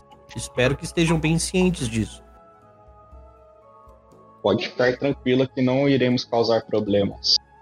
Ela, apesar da, da- do semblante calmo dela, ela agora, nessa situação que ela tá falando pra vocês, ela transpassa uma seriedade muito grande. Ela não tá mais com aquele sorriso 100% aberto. Uhum. É uma cidade que nos recebeu muito bem, apesar de sermos tão diferentes. Não é, não faríamos nada para prejudicá-la. Também só, só perderíamos com isso. Sem dúvida. É, uma das premissas de Glomont é sabermos receber, em be- receber bem as pessoas. Espero que tenham valor com isso. Sim, certo. E é, a questão é muito estranho ver esse autômato é, abatido, né? Ele parece que foi caçado. Sim, olhando pelas marcas, foi o que eu e meu irmão chegamos em conclusão. O que é bem estranho, porque existem, vez em quando, pessoas e até animais de fora daqui que vêm para as nossas lavouras para roubar um pouco. O que, a fim de situação, não nos importa muito, porque a cidade é bem abastada e não vemos isso exatamente como uma prática ruim. Não faz mal dividir com o próximo que nós temos mas atacar um dos nossos é diretamente invasivo e nós nos importamos muito com isso, porque pode ser o sinal de algo em relação à cidade. É, diante da, da concepção sua e de seu irmão, você acha, vocês acham que foram pessoas ou animais que atacaram essa máquina? Bom, ainda não dá pra ter certeza. Aí ela pega, ela coloca a mão em cima do urso, assim, meio que faz um carinho nele, e ela dá umas batidinhas na nuca dele, ele abaixa, aparentemente para que ela suba, e aí ela vai indo em direção à cela, porque ele é grandão mesmo. E aí ela fala assim: se for um ataque, diretamente um ataque a Glomont, é algo a se preocupar. Se não for exatamente um ataque, ainda assim nos causa preocupação porque que animal faria tamanho estrago em tão pouco tempo? Aqui é um lugar relativamente vigiado. Nós não deixamos a- a- o nosso plantio totalmente desguarnecido. Então o abate desse nosso inseto foi relativamente rápido. Aí ela sobe no urso e dá uns, uns, uns tapinhas nele assim e ele levanta. Uhum. E ele fica mais alto que o cavalo com ela. Sim. Como podemos ajudar com esse maquinário? Bom, agora isso é trabalho dos anões. Eles, melhor do que ninguém, vão conseguir consertar e colocar ele para trabalhar o quanto antes. Mas se vocês quiserem conversar com meu irmão, eu posso levar vocês até lá. Sim. Tudo bem, sigam-me, por é. favor. E vamos conversando sobre o ocorrido. Tem alguns palpites. Certo, É, eu vou. certo. Eu vou correndo. É. Não vou subir no cavalo mais, não. Vou. Então tá. Ela sobe no urso, né? Ela tá no urso. E aí ela começa a caminhar com o urso, na, porque ela tava na lateral da estrada, né? Ela sobe com o urso na estrada. E, e aí ela vê que você desceu do cavalo, ela fala assim: É melhor subir, eu não pretendo ir devagar. Ah, Aí ela, ela, ela faz. Ela, ela estica a mão, meio que dando a entender que se você quiser, ela deixa você subir no urso. meu Deus. eu. Ah, sim, sim, claro. Eu adoraria. Qual é o nome dele? Ele não tem nome. Oi. Eu, eu respeito a natureza dele. Nome é, comumente damos a seres como nós. Ele nunca me pediu um nome, então eu não dei um a ele. Você já já perguntou pra ele? Sim, conversamos quase que constantemente. Aí o urso meio que olha pra trás e faz um. Sabe, ele meio que É. responde pra você. Ah, tá. Então, é, com sua licença, vou subindo na Se cela. você também. quiser, por esse ser um urso, o animal aparentemente normal, você pode tentar usar aquela magia sua de entender ele. Falar com animais? É, você pode focar isso nele e fazer essa magia. Não sei se você quer fazer isso. Eu tô falando que, como ele é um bicho normal mesmo, Sim, totalmente normal, você pode. Mas Inclusive, você pode gravar a forma dele pra se transformar nele. É, mas essa- é, eu, só de ver eu consigo, né? Uhum. Então, só de subir e entrar e tiver no contato melhor com ele, eu tiro um pelinho ali que, que tá meio solto, engulo, pra Uhum. ver o que que é, pra ver o, qual que, que é um, se ele é um urso normal mesmo, a nível de ficha, né?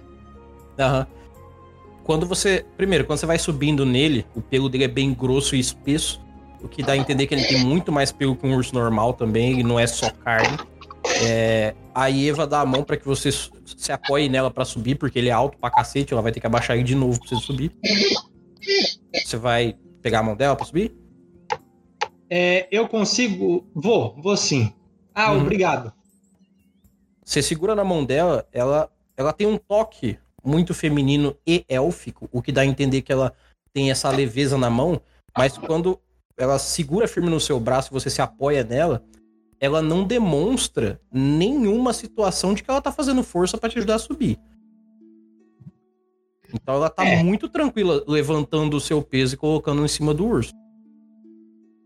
Isso Hum. é de dar uma espantadinha.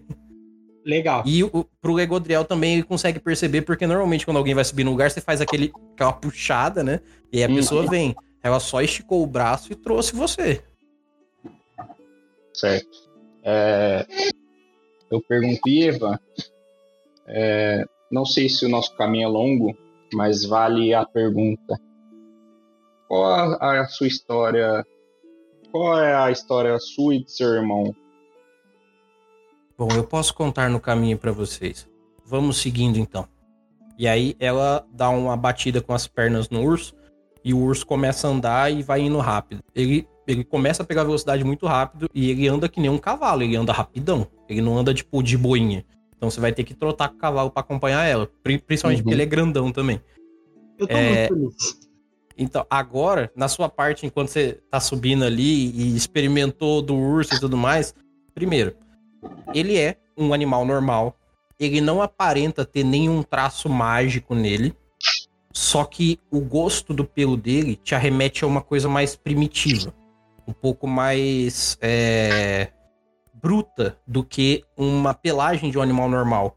Como se ele não fosse só de uma caverna, como se ele fosse de um lugar muito mais antigo, mais ah, O gosto da comida é como aquele negócio. Ah, a comida da cidade tem um gosto, quando eu vou na fazenda tem outro. O pelo dele não tem um gosto normal de pelo de bicho, vamos colocar assim. E pelo tamanho dele, o Odo- você, Odogaron, você entende que ele é um animal muito maior do que o normal por algum motivo. Pode ser da própria raça dele, ou pelo que o seu mestre te contava, ele pode se categorizar como alguns seres que nascem em algumas raças são considerados atrozes. São seres atrozes. Que eles são bichos que nascem na mesma raça, só que eles são muito grandes. Quase 10 vezes o tamanho de um normal. Tipo, aranha, aranha. Aranha atroz. Pra um- uma pessoa aí sentada em cima. Aham, Então isso pode ser que seja o seu primeiro contato com um animal atroz. legal. É, eu quero conversar com ela também. Beleza. Ela, ela primeiro, vai, enquanto vocês estão indo, ela vai responder o que o Gabriel perguntou. Ela começa assim: Bom, se vocês conheceram meu irmão e ele sentou pra conversar com vocês, irmão, ele deve ter contado um pouco da nossa história aqui. E ela não tem problema de falar as coisas pra você, porque ela sacou que é elfo também, Legodriel. Então ela se sente empática, aparentemente. Ou Certo. ela tem esse costume de contar a história dela, das duas uma. E Certo, aí ela beleza. fala assim: Nós viemos pra cá há uma boa parcela de tempo já. Nós não vimos a cidade nascer, mas vimos ela prosperar bastante. Eu e meu irmão viemos pra cá porque o lugar de onde nós residíamos, a aldeia da qual nós ajudávamos a reger, foi destruída por um homem. Foi destruída por quem? Malbec, um elfo de mais baixo nível que eu já conheci. Malbec. Estou atrás desse tipo. Ele Eu já- também lhe infligiu dano. Eu já começo a dar aquela estremelecida de raiva já. Você, Você, o Dogaron, olhando, depois que o, a, ela falou Malbec, você vê. O Malbec, Malbec. Você vê que o, o, o Legodriel muda a feição. E você, do, do urso dela, consegue reparar que o cavalo Legodriel é, anda um pouco diferente. Parece que ele dá umas, umas pestanejadas na forma de andar. Como se ele tivesse, sim, sabe, sentindo alguma coisa do Legodriel também. Uhum. E aí ela É. continua falando. é, ele causou algum dano a você? Ou... Ele simplesmente tirou tudo que eu tinha. Minha família, meu lar. Eu sinto um, um certo repúdio desse tipo. É, nós entendemos. Eu, como Pema, entendemos muito bem. Foi basicamente o que aconteceu com. Só que Glomont nos abraçou, provavelmente da mesma forma que a você, com quatro braços: dois da natureza e dois do éter. Eu, eu estou muito ansioso para conhecer os braços da natureza de Glomont. Estou quase farto das suas mecânicas. Ela, ela meio que olha assim que você tá atrás dela, né? Ela dá uma olhadinha canto de olho pra você e fala assim: Você é uma pessoa ligada à natureza, não? Eu vi pela sua armadura. Ela conseguiu ver pelo- pelos cantos da roupa. Aham. É, sim, e devo dizer que é louvável, acalma minha alma saber que vocês, guardiões dessas lavouras, não é, punem os animais que ah, usam, pegam um pouco dela para sobreviver. Muito pelo contrário, nós até incentivamos que os animais se mantenham aqui aos, aos arredores. É, vocês chegaram a conhecer Sahiri, não é? Sim, É, ela não deve ter lhes contado sobre o porquê dos animais não existirem dentro da cidade. não em nenhum momento. Pois é, o éter é uma função de vida como qualquer outra, como nós. Isso, né, trotando ali, seguindo. Só que ela sempre mantendo aquela pose extremamente calma dela falando. Mas ainda assim o éter ele tem uma complexidade diferente, uma complexidade que envolve o tempo. O tempo das coisas do éter é muito diferente, muito mais rápido do que o da vida natural, fora do de Glomont. E não só a natureza não nasce diretamente onde há o éter, como ela também não prospera. Então, mesmo que os animais se alimentem do éter, o lugar onde o éter existe, os animais não procriam. Mas tem que existir. Aí ela controla ali o urso, que o urso tá meio, meio, meio ressabiado com alguma coisa. O urso dá umas mexidas assim, fica olhando pros lados. Mas ainda assim, aí ela faz um carinho na- com a mão nele enquanto segura a outra mão a rédea. Mas ainda assim, Garruk conseguiu unir esses dois pontos da melhor forma possível. E essas lavouras, toda a natureza que existe em volta de Glomont, é o ponto-chave para que nós conseguimos cruzar todo o conhecimento do éter com o conhecimento da natureza que existe fora de Glomont. Aqui é o momento de divisão, onde os dois se encontram. Uhum. Eu fico só escutando a conversa, um semblante. Eu tô bem sério agora por causa do que ela tocou no Malbec. Uhum. Eu só fico escutando e com a cara fechada. Aham. Ela fala assim: é, pelo que soube, não sei se você está tão a par quanto meu irmão, mas Malbec está a norte, tentando se compactuar com os esquecidos. Sim, sim. Ontem, quando encontramos. Pema nos encontrou na taverna, ele deu um parecer. Parece que Malbec está construindo um exército, correto? Bom, o exército ele já tinha. Provavelmente ele quer tentar uma aliança com um povo que não se importa com ninguém. Os bárbaros de Actin têm uma única finalidade: lutar. Eles vivem numa cidade que é como se fosse um grande coliseu, um grande, uma grande rinha. E para eles isso é bom. E se alguém chegar com uma motivação como a dele, de destruir lugares e lutar infinitamente, pode ser que acaba convencendo os regentes da cidade. Por isso, meu irmão é, tem interesse de ir até norte. Não sei se ele lhes disse, mas ele tem interesse de ir até o norte para tentar parar isso. Isso me deixa um tanto quanto preocupado, confesso. Mas, caso o seu irmão tenha esse interesse mesmo de ir ao norte, com certeza me juntarei a ele. Bom, eu disse pro meu irmão que essa era uma missão suicida. Não pela grandeza do tal Malbec. Eu só ouvi uma vez e foi o suficiente para ver que ele não é grandioso, mas sim destrutivo. Isso, passadas de, de, de, urso, caminho correndo, curva de estrada, lavoura diferenciando e tudo mais. Mas uhum. a grandiosidade se conquista. E às vezes os motivos dele pode fazer com que ele se torne grande com um grande exército. E aí sim teremos um real problema. Não só Glomonte, como o continente inteiro. É... Bom, de grande ele não tem nada. Mas. Não mesmo, ele é mó baixinho. Não, mentira, não falou não. Não falou isso não. não, não falou isso não, falou isso não. é, eu falo. Eu escuto isso e falo. Bom, eu sei que na hora mais escura a luz de Cord vai, vai guiar o meu caminho. Quando você fala isso, ela te olha assim com uma cara pouco pensativa. Isso é o que dá para perceber ali na cavalgada. Ela fala assim: Você estudou sobre os reinos? Sobre, não sei muita coisa sobre os reinos. Por que a pergunta?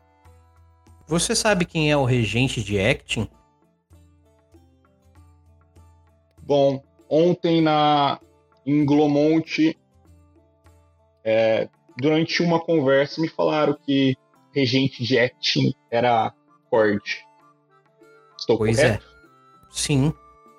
E você entende que se você for até lá para ver com Malbec, pode ser que não só você esteja enfrentando um mal do seu passado, como tenha que olhar na cara do seu próprio Deus e questioná-lo?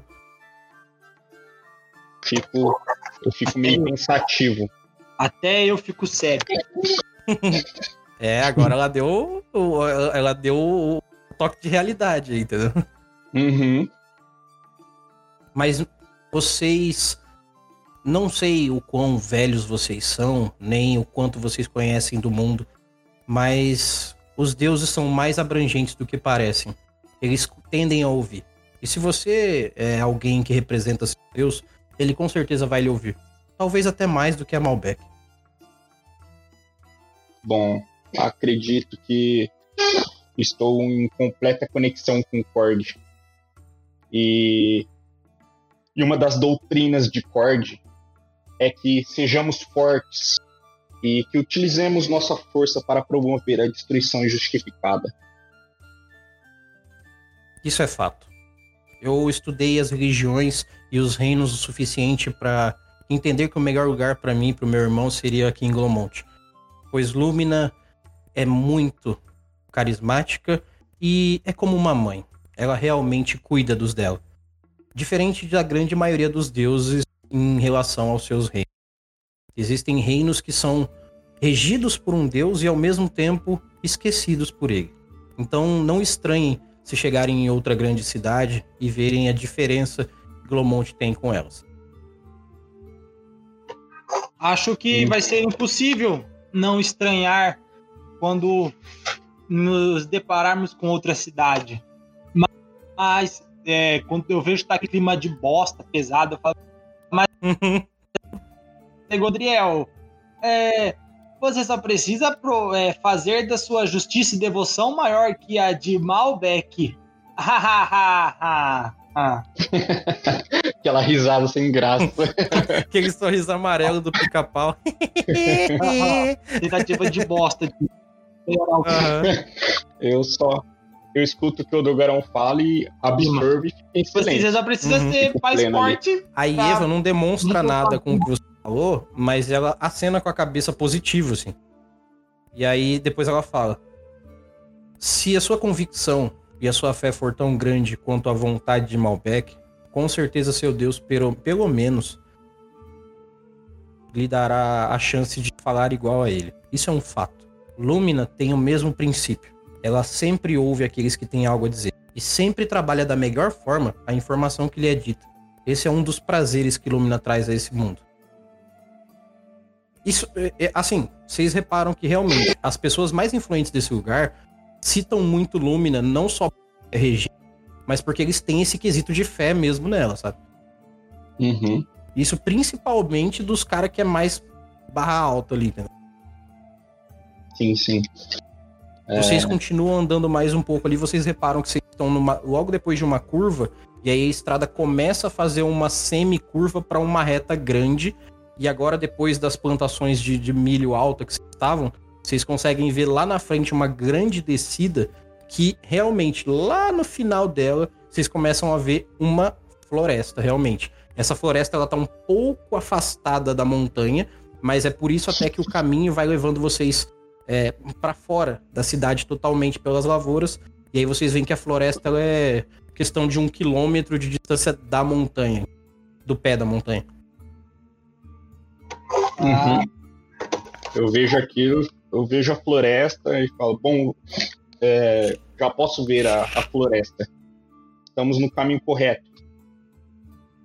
Ela fala assim: sim, estamos chegando em casa. Eu continuo ali, vamos seguindo em frente. Beleza, o Dugarão quer falar alguma coisa? Bora, só bora. Beleza, então. Vocês continuam andando ali. Nesse tempo que vocês vão demorar para chegar até o lugar onde vocês vão chegar ali, é, ela cita mais algumas coisas para vocês sobre a, a lavoura, como que funciona a, a, o plantio e as pessoas que trabalham ali. Ela parece ser muito envolvida com essa região, porque ela é uma das companheiras do Garruk, né? O, o Pema falou para vocês. E ela realmente ela tem uma ligação muito forte com o trabalho aqui.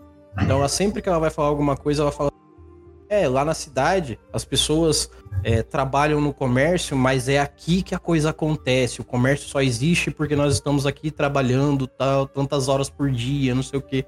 Então, ela, é, ela é bem intercessora pelo rolê do, da lavoura aqui. Uhum. Vocês Sim. descem essa estrada. Sim, você, tem motivo, você tem motivos de se orgulhar por uma lavoura tão grande. É, essa lavoura alimenta bem mais do que a cidade. Nós exportamos comida daqui para várias regiões do, de Tromor. O que nos leva a ter um grande trabalho, porque a nossa missão não é só alimentar o nosso povo, e sim alimentar todos aqueles que precisam do nosso alimento. Existem até tratados que Sahili fez com outros, outras cidades de vender a comida mais barato exclusivamente para que elas consigam se manter. O coração de Sahili é enorme. É, pudemos ver o, a tamanha dimensão do seu coração. Aí ela, ela, ela, ela não chega a fazer uma cara séria, mas ela faz uma cara um pouco de desdém e fala assim: Mas não se enganem tanto com Sahili. Ela nunca viveu fora dos portões da cidade. A raça dela tem uma premissa natural de ser bondosa e sempre pensar nos outros, mas ela não viu toda a realidade fora dos portões. Por isso ela consegue ser tão boa. Entendo a situação. Hum. E, e, concordo de certo, de certo modo a sua visão. Você acredita que tem povos que não tão merecedores assim da comida que vocês fornecem? Não, não. Por merecer a comida, eu concordo totalmente com Sahili. O que eu não concordo são com algumas premissas que ela tem com relação à manipulação do éter. Eu acho que todos que formam a cúpula de alguma forma discordam dela. Por isso, formamos a cúpula. Nós, os conselheiros, e os que são da alta cúpula. E como nossa opinião é ouvida, conseguimos manter esse equilíbrio, como o da natureza, aí ela aponta com a mão para a lavoura, assim, e o da cidade dentro da montanha. Mas eu vou dizer para vocês que se eu fosse Sahili, eu pudesse sentar no trono de Sahili hoje, eu faria diferente. Diferente como? Vocês estão descendo ali o, o que seria o final dessa estrada e lá para frente tem o começo da floresta mesmo e um pouco antes vocês veem uma grande casa, realmente grande, até um pouco maior do que as construções, por exemplo, daquela estalagem onde vocês estão dormindo ali, toda de madeira. Porém, de longe é perceptível que não é madeira talhada, construída. É como se tivesse um monte de árvores, uma muito perto da outra, que juntas formam esse negócio. É a natureza moldada ali para que se construa aquela casa que o próprio telhado dela aparenta ser a copa de árvores bem mágica. Agora volta aquela magia natural que o Odogaron conhece melhor. Ah, Aí ela me sinto em casa. Quero dar um mortal de costa para sair do urso. tá, não, vocês estão chegando ainda, estão chegando. Isso é o que vocês veem de longe, assim. E aí ela responde para você: Eu tentaria fazer o que Sahili, por ordem de Lúmina, tem receio de fazer, que é expandir o conhecimento do éter para as outras regiões, para que ao invés de que nós tenhamos pena delas, elas possam se subsidiar. Na minha cabeça, eu prefiro ensinar a pescar do que dar o peixe. Eu, eu ia falar essa frase, mestre. Essa frase. e essa é... frase cabe muito no meio medieval. De certo modo, vocês não concordam com Lumina, então? Na intenção concordamos completamente. Na atitude faríamos diferente. Vocês entenderão quando conhecerem Garru. Ele parte desse mesmo princípio e essa é a opinião que ele defende dentro da alta cúpula. Só recomendo não divergirem muito com ele. Ele tende a ser o que tem menos paciência da alta cúpula. Entendo. Lembrarei disso. Beleza, e vocês estão descendo, agora vocês conseguem ver já mais perto, vocês estão ali uns 50 metros da casa. E agora eu vou pedir um minuto que eu vou no banheiro, peraí. Uhum.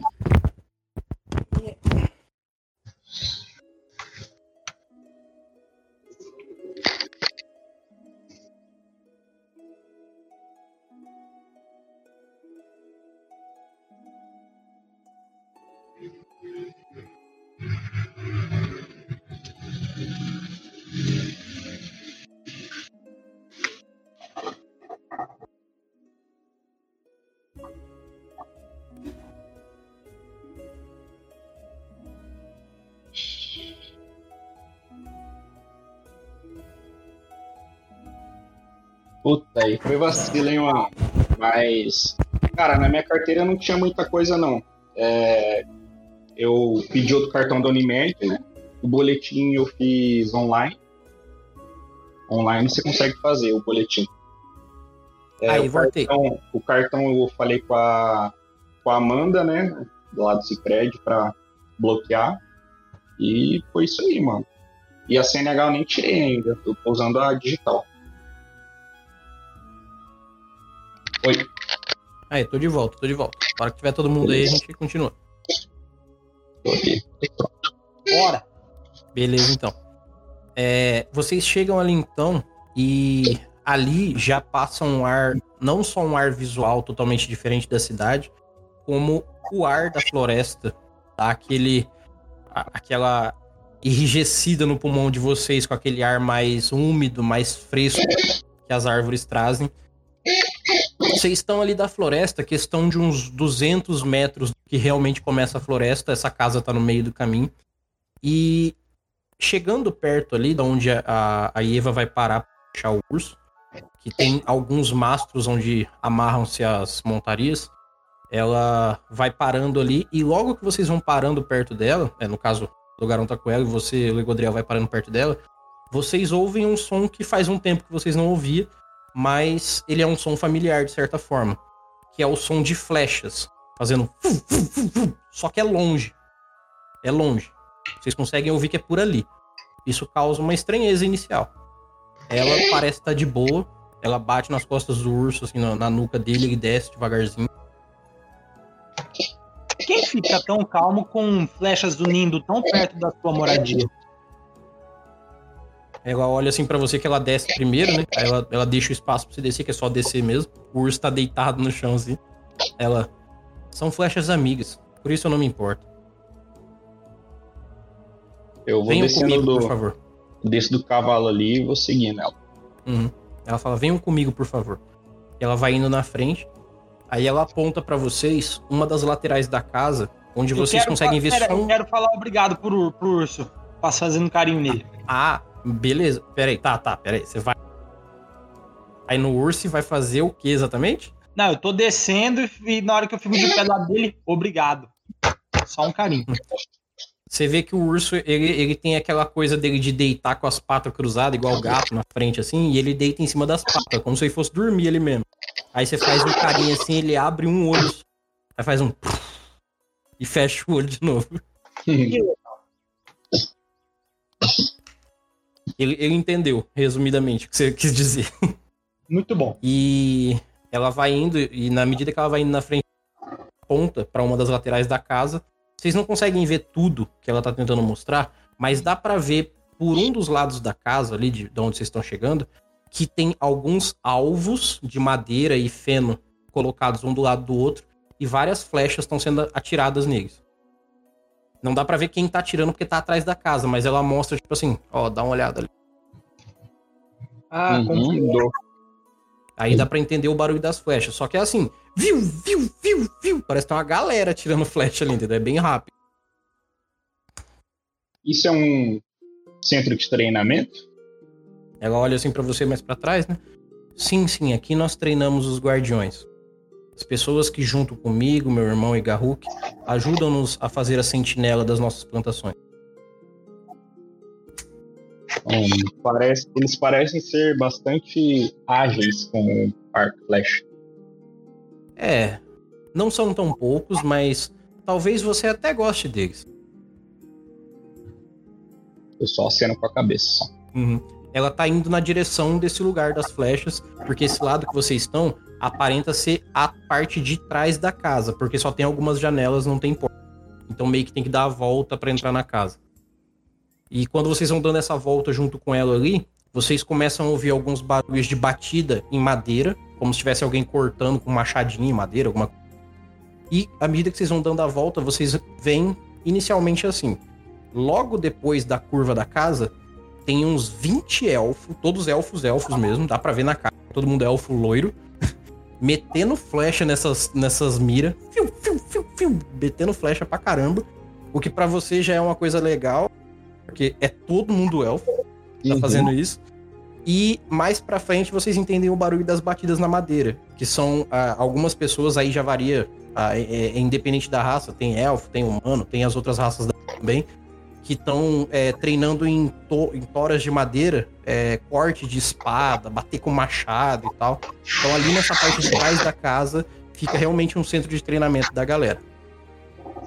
O que Uhum. dentro da cidade não aparenta ter jeito nenhum. Então parece que dentro da cidade eles não têm nenhuma coisa que envolva combate realmente. Já que do lado de fora vocês já vê que existe isso de qualquer forma. Parece que lá do lado de dentro não tem treta e aqui do lado os caras entendem que é a treta. Aham. Eu vejo aquela, aqueles elfos tudo atirando nos alvos. Eu me sinto em casa. Mestrão, tem algum arco flecha pelo canto ali? Meio livre? tem uma tipo um varal de madeira onde fica pendurado várias armas próximo à parede de onde vocês estão passando. Que aí tem arma de tudo quanto é tipo, arma normal, arma simples, que é cabo de madeira e lâmina, normalzão. Não tem arma tipo que seria dentro da cidade lá, lá, armas diferentonas. Todas as armas normal que vocês conhecem. Tem um monte pendurado ali, tem aljava, tem arco, tem tudo. Uhum. Mestrão, eu quero dar uma de meio que. Ah, tô aqui. Tô aqui de boa.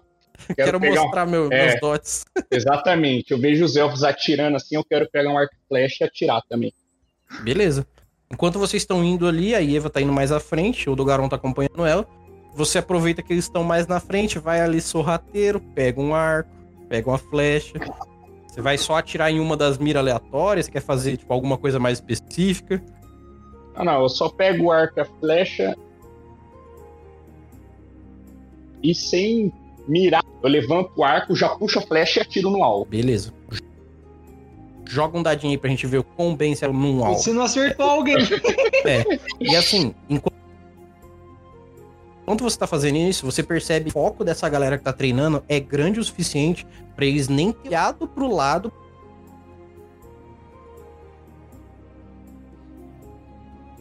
Pra ver vocês chegando. É destreza, Eles né? Eles estão treinando isso.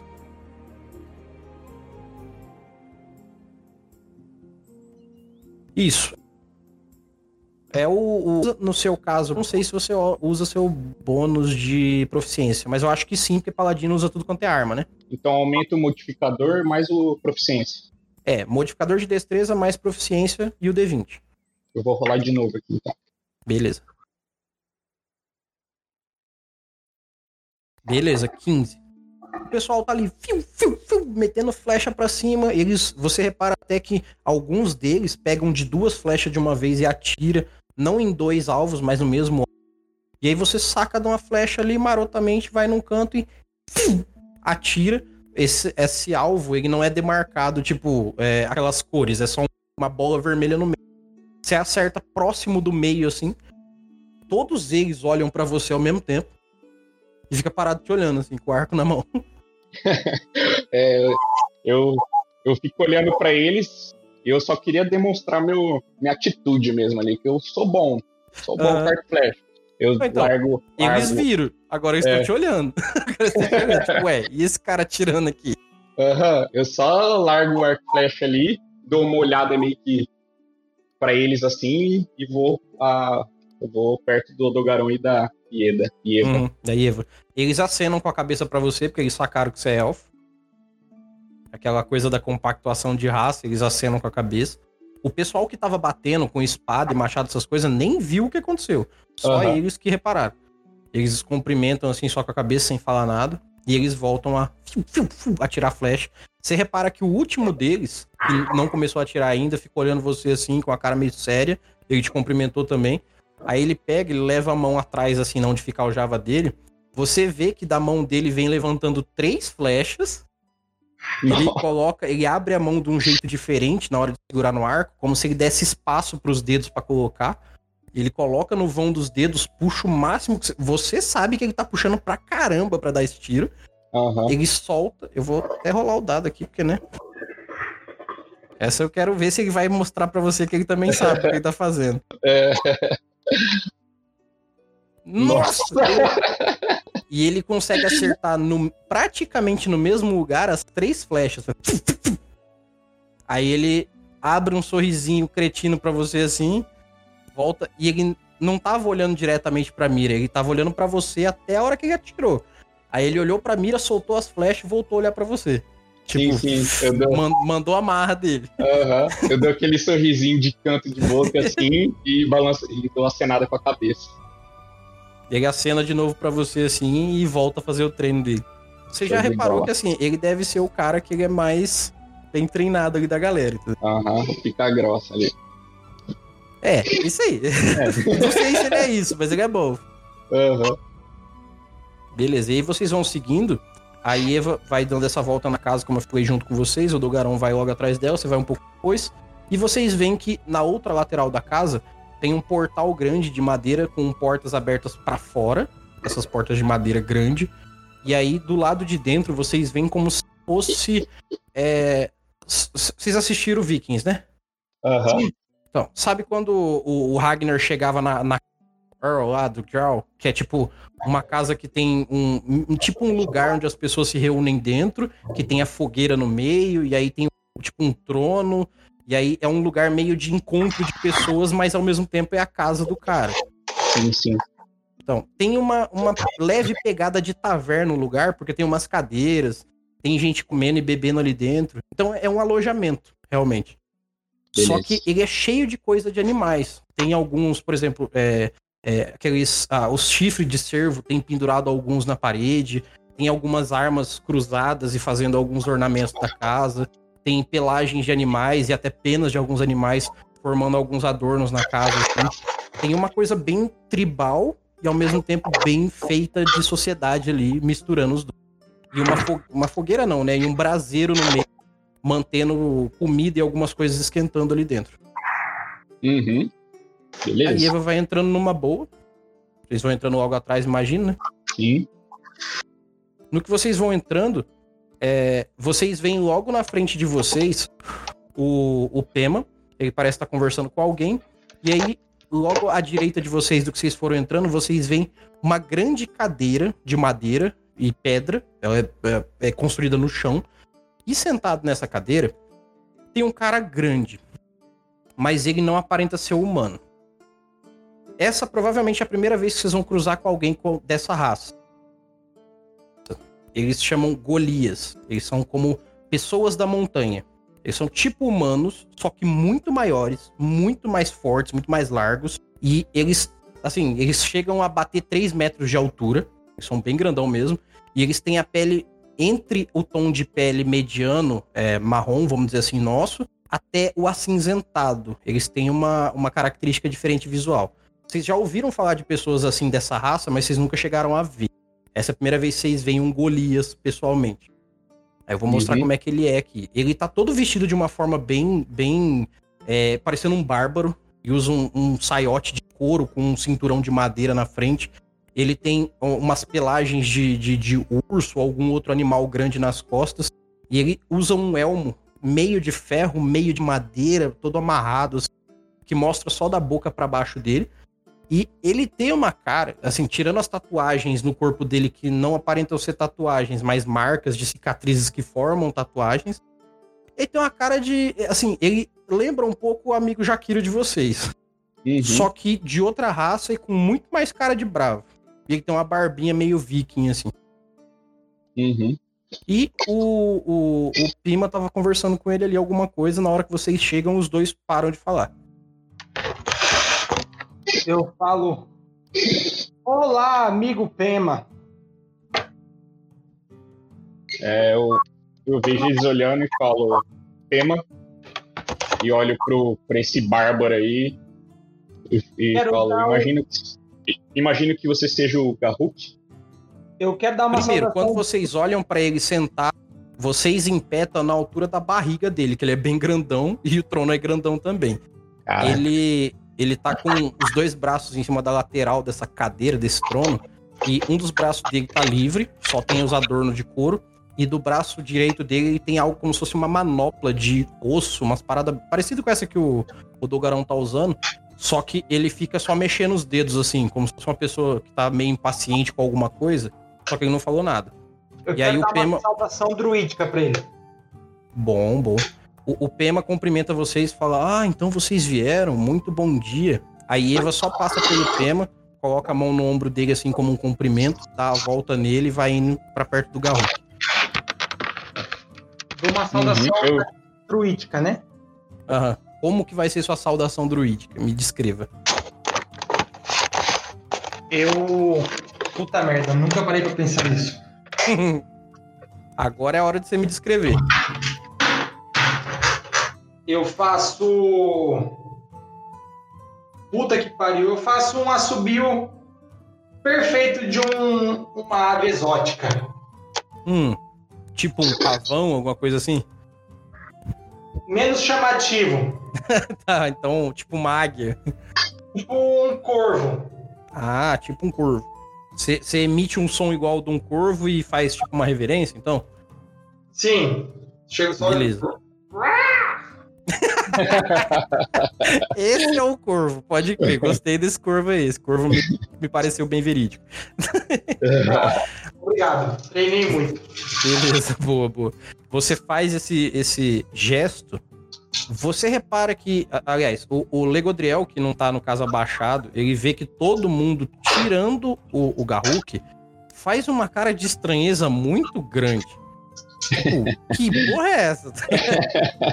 o, o, o, tanto a, Eva, pela primeira vez, demonstra uma cara diferente daquela cara padrão dela. Ela faz uma cara de. Não entendi, sabe? Muito questionável. E o já o Pema, quando, como não é tão sériozão que ela, ele realmente vira a cabeça de lado, assim, sem entender. E aí, do Garruk, ele levanta da cadeira Agora, para você, Legodriel, ele é muito grande. Deve ter quase o seu dobro do tamanho. E ele uhum. é largo, ele é fortão. Ele é realmente grande. A constituição é... dele é embaçada, tá ligado? Uhum. Eu vejo ele levantando assim e não esboço nenhum é, sentimento assim, de medo ou alguma coisa assim. Eu uhum. só fico parado, reto e olhando para ele. Uhum ele gera não só o espanto quando levanta, como ele gera um certo cagaço, dá um medinho, mas não é um medo dele vai te atacar, é tipo, mano, olha o tamanho desse cara. Ele é uhum. realmente grande. É o, o, sabe, o Dolph Lundgren chegando perto da gente, assim, aquele russo Aham. gigante, sabe? Só que no caso é, é o Garruk. E aí, ele, dali de onde ele tá, ele abaixa a cabeça como se fosse reverenciar todo mundo, coloca os dois braços um pouco para trás, como se ele fosse colocar para pegar alguma coisa na cintura, alguma coisa assim. Ele encosta as mãos na, na, na cintura dele, ele bate o pé no chão umas duas vezes, que nem um cavalo, e faz um. Tipo um mugido de, de vaca. Só que muito, muito, muito grosso. Porque a voz dele parece ser muito grossa. Caraca. E você, o Dogaron, você sabe que ele tá demonstrando uma resposta druídica ao seu cumprimento. Eu dou um sorriso assim e. É, e é isso. Ele levanta assim, porque, como eu falei, ele não tava reverenciando necessariamente, é parte do cumprimento. Sim, ele eu- levanta, estica o corpo inteiro, ele realmente é alto, ele deve ter quase 3 metros de altura. E aí ele fala assim: E vocês são quem? É, eu tomo frente assim e falo. bom, é, eu sou o Legodriel e meu amigo pode se apresentar por ele mesmo. Eu gosto de deixar o Legodriel falar na frente, porque ele tem o- ele é o cara mais carisma, assim, Ah, elfo, uma raça mais bonita e tal. Mas aí eu chego e falo: é, Eu sou o Odogaron, Biartz Clark. Um cavaleiro e um druida. Aqui devo a honra.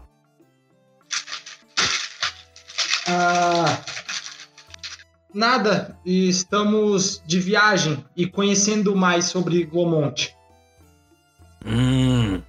Uma coisa agora que ele levantou fica mais evidente.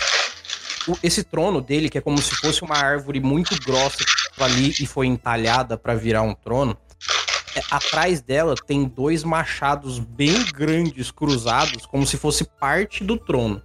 É, é o adorno, vamos dizer assim, do trono dele, são dois machadão largo e, sabe, que você usa com duas mãos, tem dois atrás dele. O que dá esse ar de imponência maior ainda para ele. E aí ele, ele olha pros dois assim, né, de cima, né? É, é esse elmo dele, vocês não conseguem ver o olho dele, mas olhando pro buraquinho onde deveria ter os olhos, você vê que tem um brilho verde no lugar do olho. Aí ele fala assim: "Hum. Entendo. Vocês são amigos de Bema?" Sim, nos, nos conhecemos ontem em Glomont. O Pema E- acena com a cabeça enquanto está falando. É, ele. No, é, combinamos de nos encontrar. Sim, sim. Vocês são de fora da cidade? Sim, sim. é, eu particularmente. Eu, particularmente venho de. de Honeck. Hum. Bom, eu sou Garruk, o Fala Bravo. Represento a tribo dos Fala Bravo, o último. Regente da natureza em volta de Glomont. Você é o último de sua tribo? Sim. Só restou eu e essa floresta. E o que te traz a Glomont?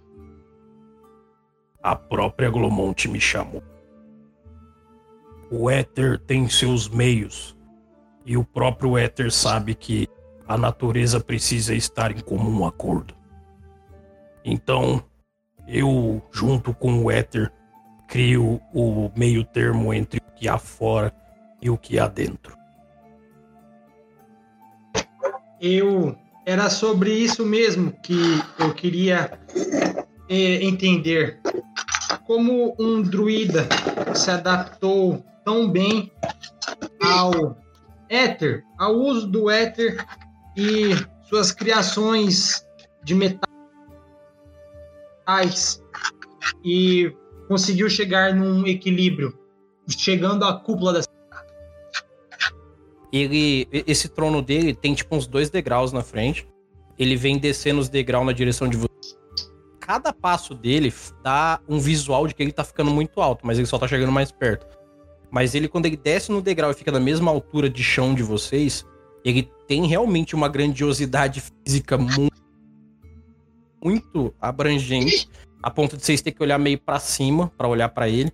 E aí ele leva a mão até a cabeça, depois você pergunta isso, e ele dá umas batidas nesse elmo.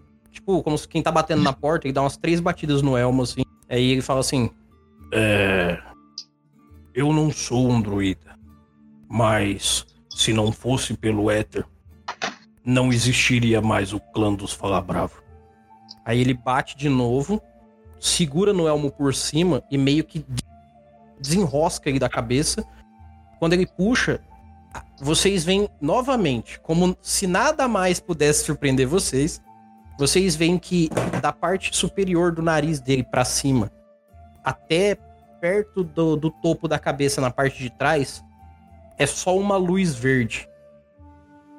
Como se Caraca. alguém tivesse quebrado a cabeça dele da altura do olho para cima. Então a cabeça dele começa da altura do olho para baixo. E em cima é só um éter verde bem condensado. Vamos dizer assim. Nossa, eu vejo isso e abro o olho assim, carregalhado mesmo. Ah, esse éter na cabeça dele assemelha-se um pouco com aquele povo da raça dos sombrios lá. Não, não pela cor, mas porque é, é como se fosse uma névoa verde densa. E aí ele coloca de novo o elmo. Quando ele coloca, sai uma fumacinha verde do olho dele assim. Foi o próprio éter que me quis vir. E tinha uma razão. E foi ele que me ensinou o caminho da natureza. Antes disso, apenas as minhas lâminas.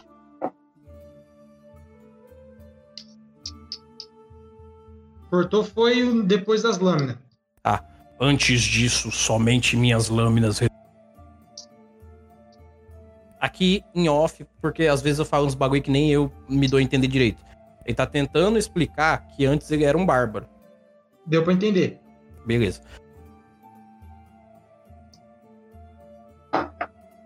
Ah, entendo. Mas hoje você, mas você conhece os caminhos druídicos Sim.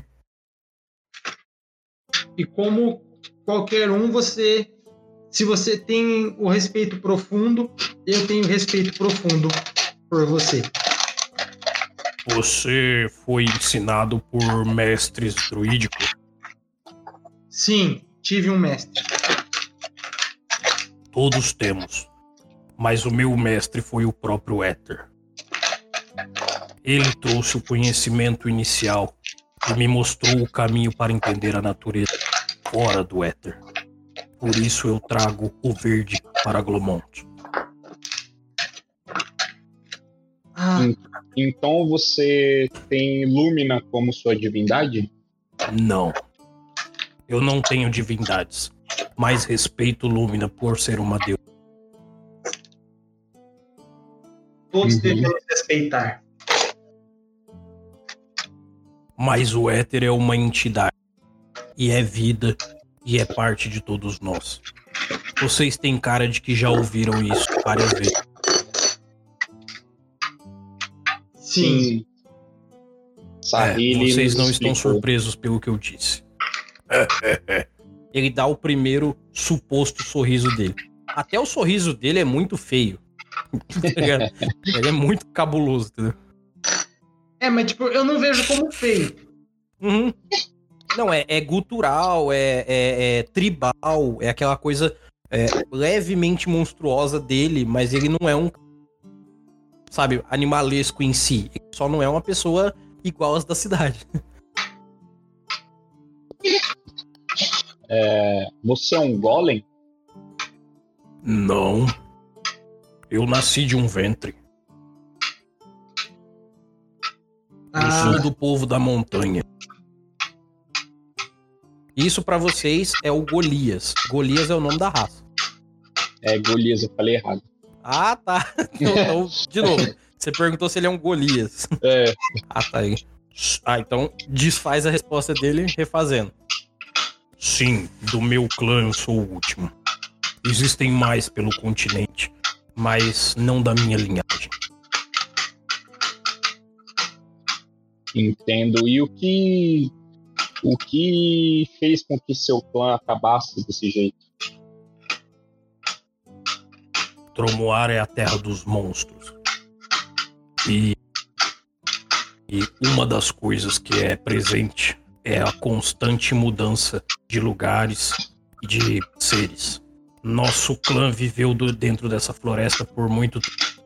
Porém, orcs e outras criaturas insistiam em nos atacar. Até que o Éter se revelou junto com os anões. E assim conseguimos construir um lugar minimamente melhor. Mas fomos surpreendidos numa noite. E alguns seres da floresta, junto com uma horda de orcs controladas por um elfo, atacou a minha pequena aldeia. Entendo. E imagino quem seja esse elfo. É o mesmo elfo que fez eles estarem aqui. Aí ela, ele aponta, né, pro, pra, pra Eva e pro Imer. Uhum. É... Não. O seu clã não foi o único. Ele, esse, esse tal elfo trouxe destruição a, a muitas pessoas. Mas esses foram outros tempos. Agora ele não teria coragem de voltar aqui. Vocês veem que a Eva faz uma cara de, de discordância, assim, olhando pro lado. E aí o, o, o Pema fala: Mas ainda assim, é necessário que eu vá para o norte para ter certeza de que ele não conseguiu convencer, convencer o povo de Actin. Aí ele olha pro Pema. Eu não lhe dou a minha autorização. Eu preciso dos meus conselheiros comigo. Se algo acontecer, eu preciso dos meus conselheiros. Eu entro no meio da conversa e falo: Pema, eu entendo a, a sua situação, assim como eu tenho a mesma vontade que a sua, mas temos que reunir reforços, conseguir conexões maiores para que possamos fazer tal viagem. Ele olha para você, ele não, ele não tá desdenhando sua citação, mas ao mesmo tempo ele se impõe para você quando ele fala isso. Eu sou um dos conselheiros de Glomont. Se o povo de Actin não me ouve, também não ouvirá Sahir, nem quem eu conseguir levar. É isso que eu vim argumentar com você. Se eu não for o suficiente, somente uma guerra será. Mas você entende o perigo? Nós vivemos do lado de fora da cidade. Nós vivemos em constante perigo de alguma forma. Eu não posso ficar postergando o perigo, esperando que ele bata a nossa porta. Se nós não estivermos preparados o suficiente, não vale a pena. Vale mais a pena tentar evitá-lo. Eu escuto o que ele fala e olho pro Garruk pra ver, tipo, e aí? O Garruk tá olhando passivo pra situação porque ele tá esperando todo mundo se pronunciar também. A Eva só tem uma cara de, de discordar da situação, assim. Ela não Eu- se pronuncia por enquanto por algum Eu não tenho o que falar no nessa situação. Uhum. O Garruk espera um pouco, vê que todo mundo dá um silêncio e fala assim: Vocês entendem o meu ponto e eu espero que não me deixem na mão. Um conselheiro faz toda a diferença em uma reunião. Eu não sou o melhor com as palavras com aqueles políticos. Minha opinião só é válida porque eu tenho vocês. E se vocês partirem e amanhã mesmo tiver uma reunião, pode ser que tudo que foi construído aqui fora se perca por uma decisão de maioria.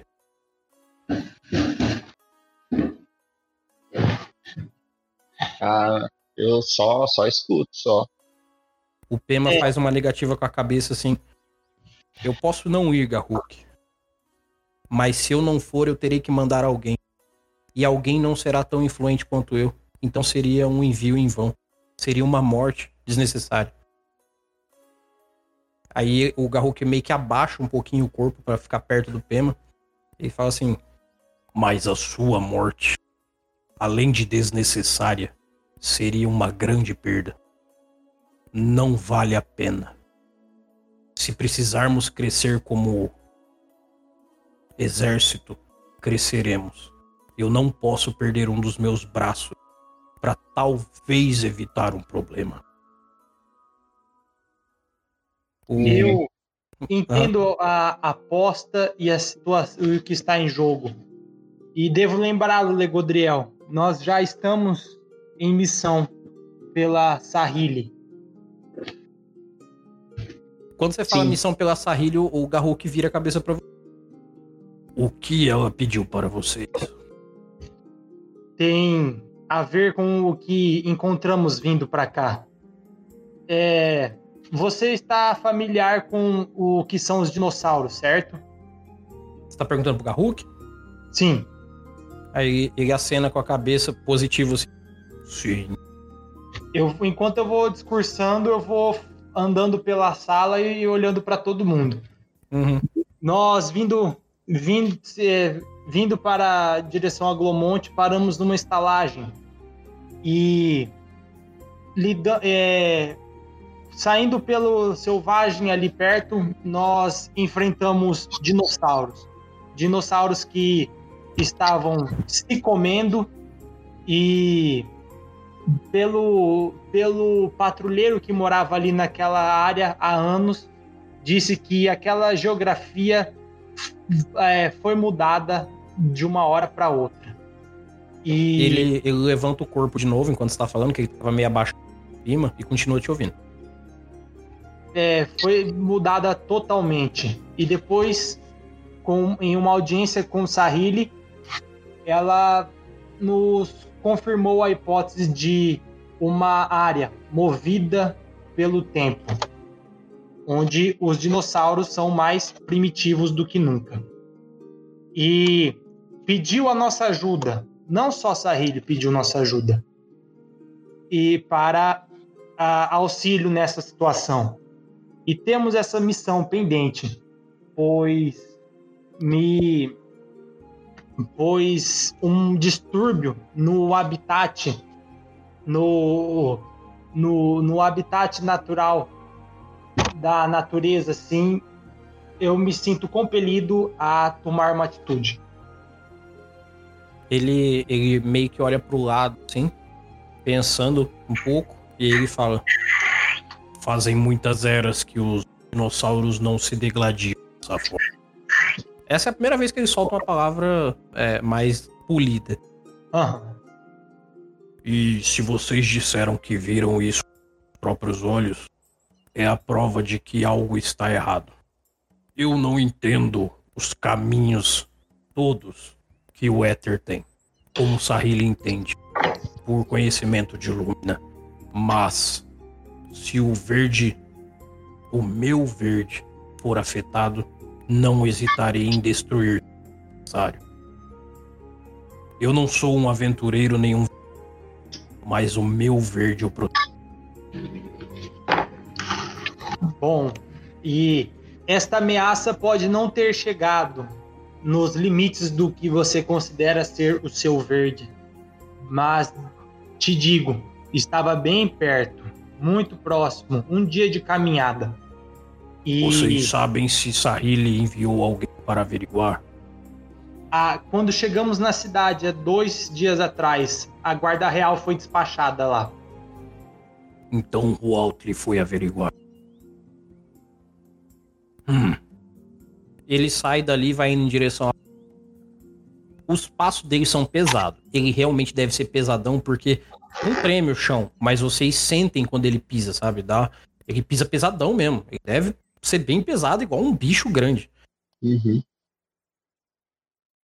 eu farei na qual sou incumbido e protegerei o verde. Mas eu não sairei daqui. Eu não posso. Essa é a minha missão enquanto vivo. A não ser que o próprio éter me exija que eu faça, a minha missão é aqui. Imagino que você deva ter alguns guerreiros que possam no- nos acompanhar. Negativo. Os que são meus protegem o verde comigo. Aí ele olha pro lado do, do Pema, fica olhando pro Pema quieto. O Pema dá, tipo, olha pra ele assim, faz uma negativa e vira. A não ser que queiram abandonar o verde.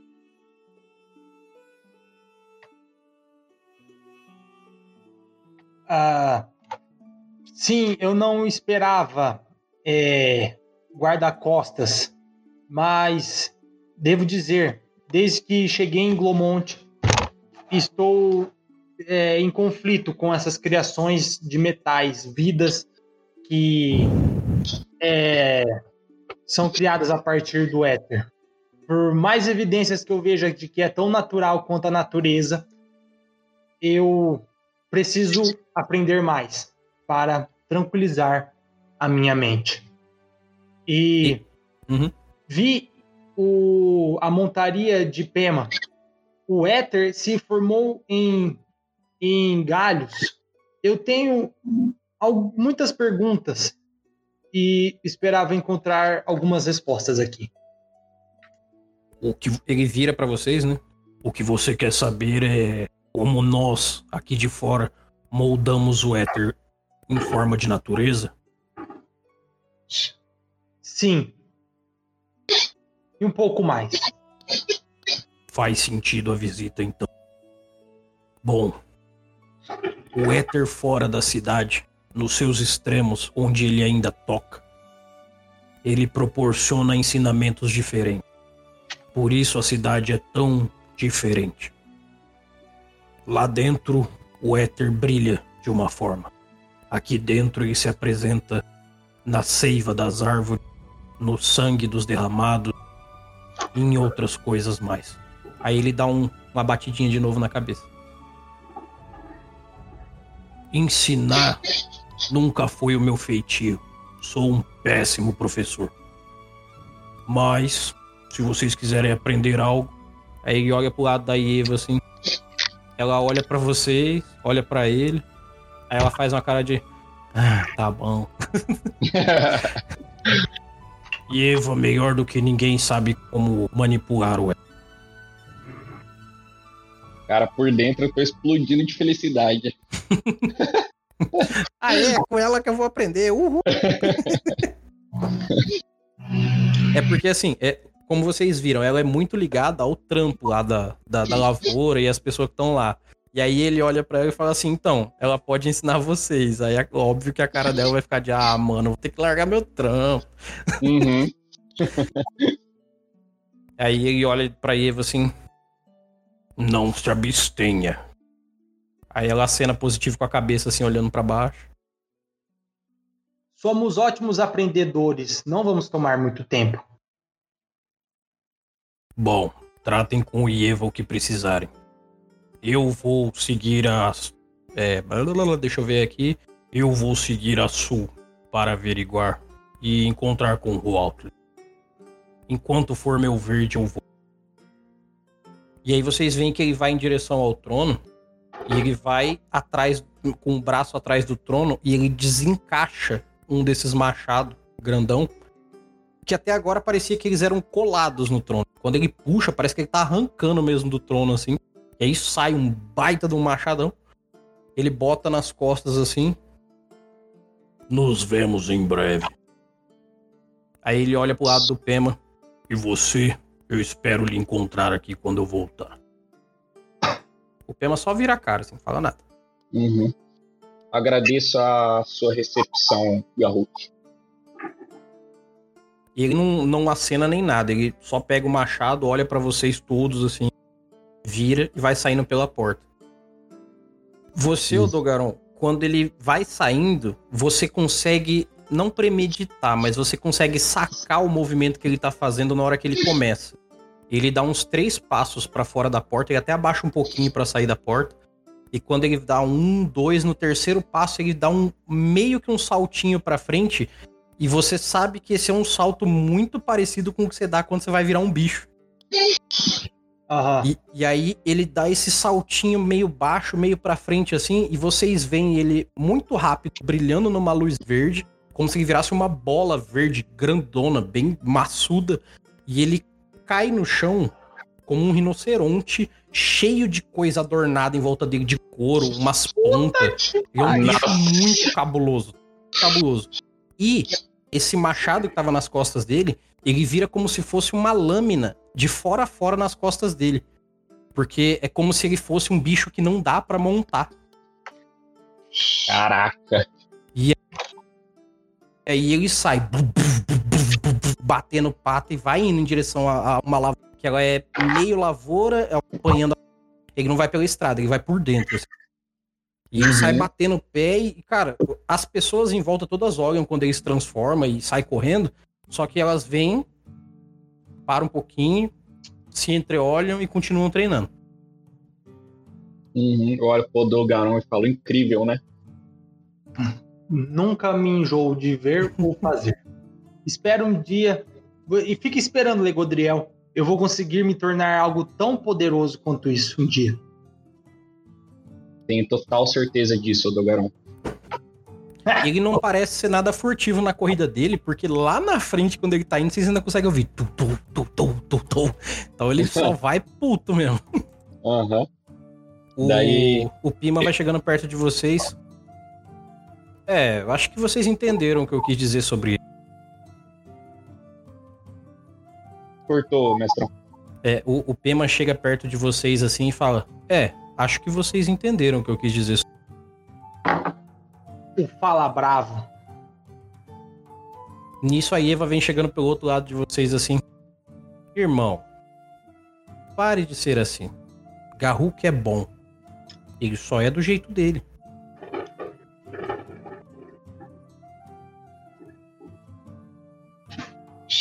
Ah, eu, fico- eu olho, eu vejo toda aquela situação, eu olho pra Eva e falo: quando poderemos começar nosso aprendizado?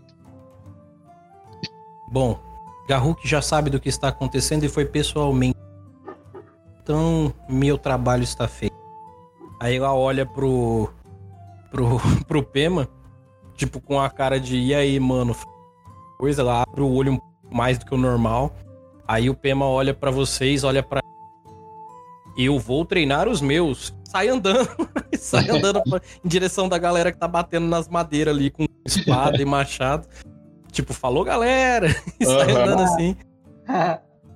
Aí, novamente, ela é de poucas expressões, mas quando ela se expressa, dá pra ver bem a expressão dela, porque ela não deve ser acostumada a ficar se fazendo, entendeu? Ela. Ah, tá bom. Eu Aí ela vejo, fala essa, assim. Eu vejo essa expressão dela e falo: Eva, não queremos te atrapalhar. Vocês não atrapalham. Eu sou uma das conselheiras de Garru. E a minha missão aqui é com o Ether. Se alguém vem e pergunta sobre o Ether, quer aprender sobre ele, é parte da minha missão. Como a parte do meu irmão é treinar os homens para se tornar parte da guarda das lavouras. Uhum. Eu, eu observo o que ela falou. Ela fala assim: Bom, se vocês querem entender sobre a montaria do meu irmão e coisas do verde que o Garruk falou, sigam-me. Vamos até dentro da floresta. Pra já. Sim, sim. Vamos seguir ela. Ela vai indo na frente. Vocês reparam indo junto com ela que ela, ela- nessa parte ela não vai falar nada até entrar na floresta. Eu não sei que vocês perguntam. Mas enquanto ela tá passando do lado dos caras treinando, vocês vê que ela tira o foco dos caras, tá ligado? Os caras ficam olhando ela passar assim. Uhum. Os caras olham, volta a treinar. Os caras, Eita, porra, é Eva. aí. Porque eles também eles ficam sempre muito focados ali, desde que vocês vê que eles pararam de treinar bem NP. Só que quando acontece alguma coisa muito agressiva, eles param pra olhar. Tipo, o Garruk sai correndo e ela passando assim do lado dele. Todo mundo para, olha. Uhum. Ela nem olha pra trás nem nada. e- Vocês vão seguindo ela ali, vocês querem perguntar alguma coisa na floresta? E Eva, Não, não. é, eu ouvi uma expressão, é, fusão proposta sobre o éter, que foi isso que a montaria da. ah, Esqueci o nome da Megona, da Guarda Real. É a Hualtli. Que isso que a montaria da Watling tinha sofrido. Ele parecia ser diferente. Bom, no caso dela, ela só inseriu mais do que o necessário. Provavelmente Saheli contou pra vocês que você pode se alimentar do éter. É, é algo parecido com o que Chandra fez? Hum, então vocês conheceram bastante gente lá dentro. Chandra e Hal são manipuladores, como eu e os outros que participam da cúpula. Nós somos mais de modeladores do éter.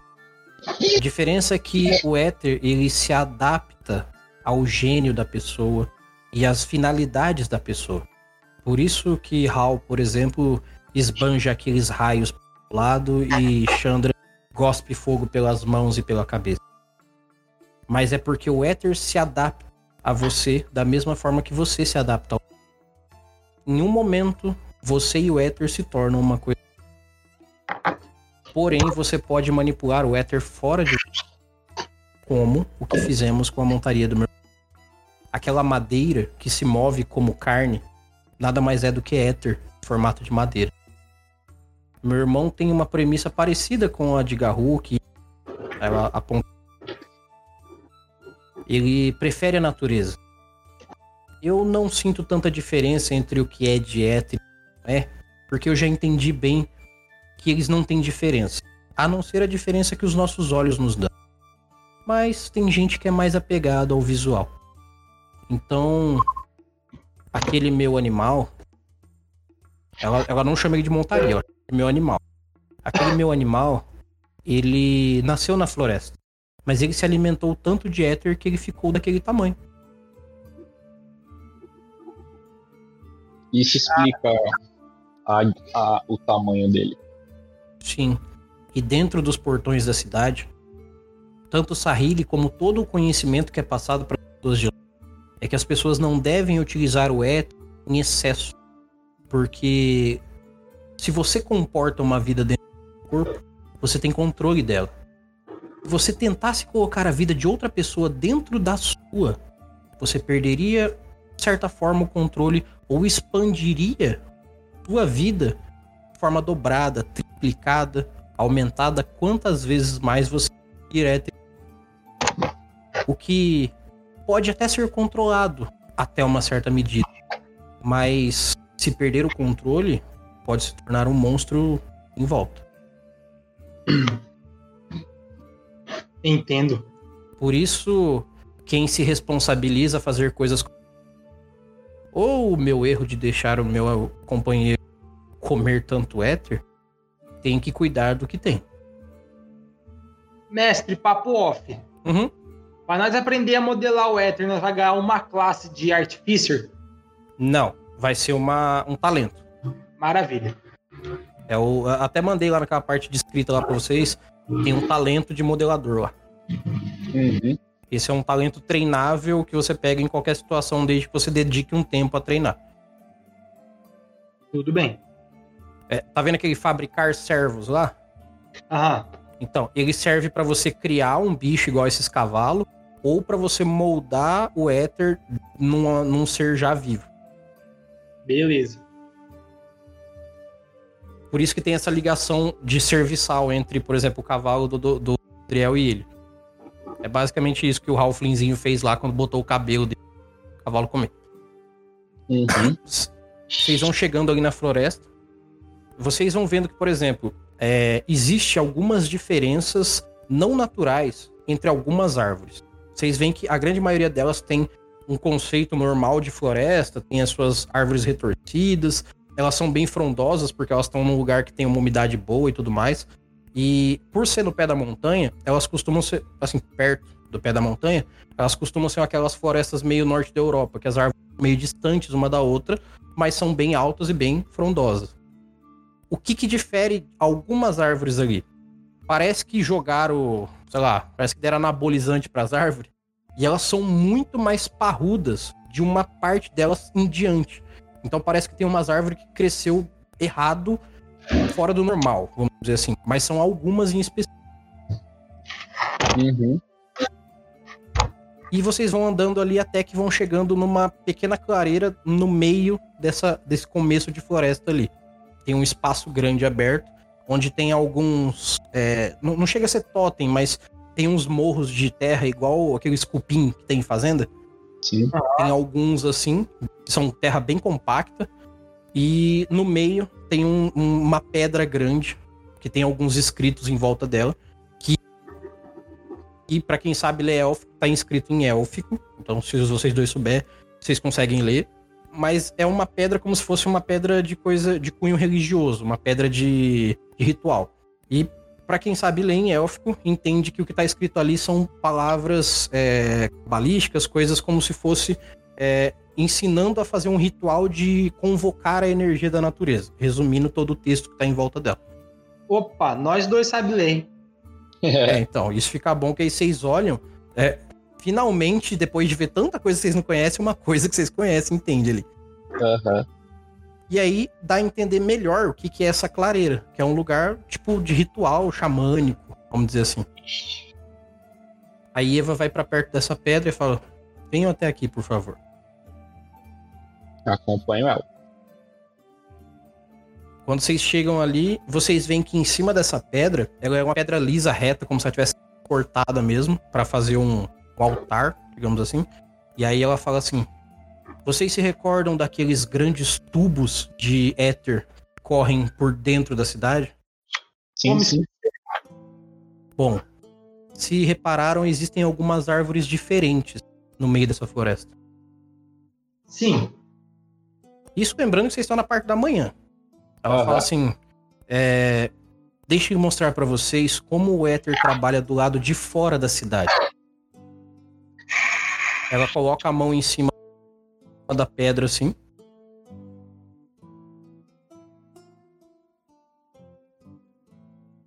Só encosta a mão, eles começam a mexer como se tivesse passarinhos ou coisas assim andando por entre as folhas, que já dá uma estranheza inicial. E aí dessas árvores, vocês veem que elas começam a mover como se tivesse um vento mexendo elas, mas não tem vento ali. Elas começam a mexer de levinho, como se elas respirassem.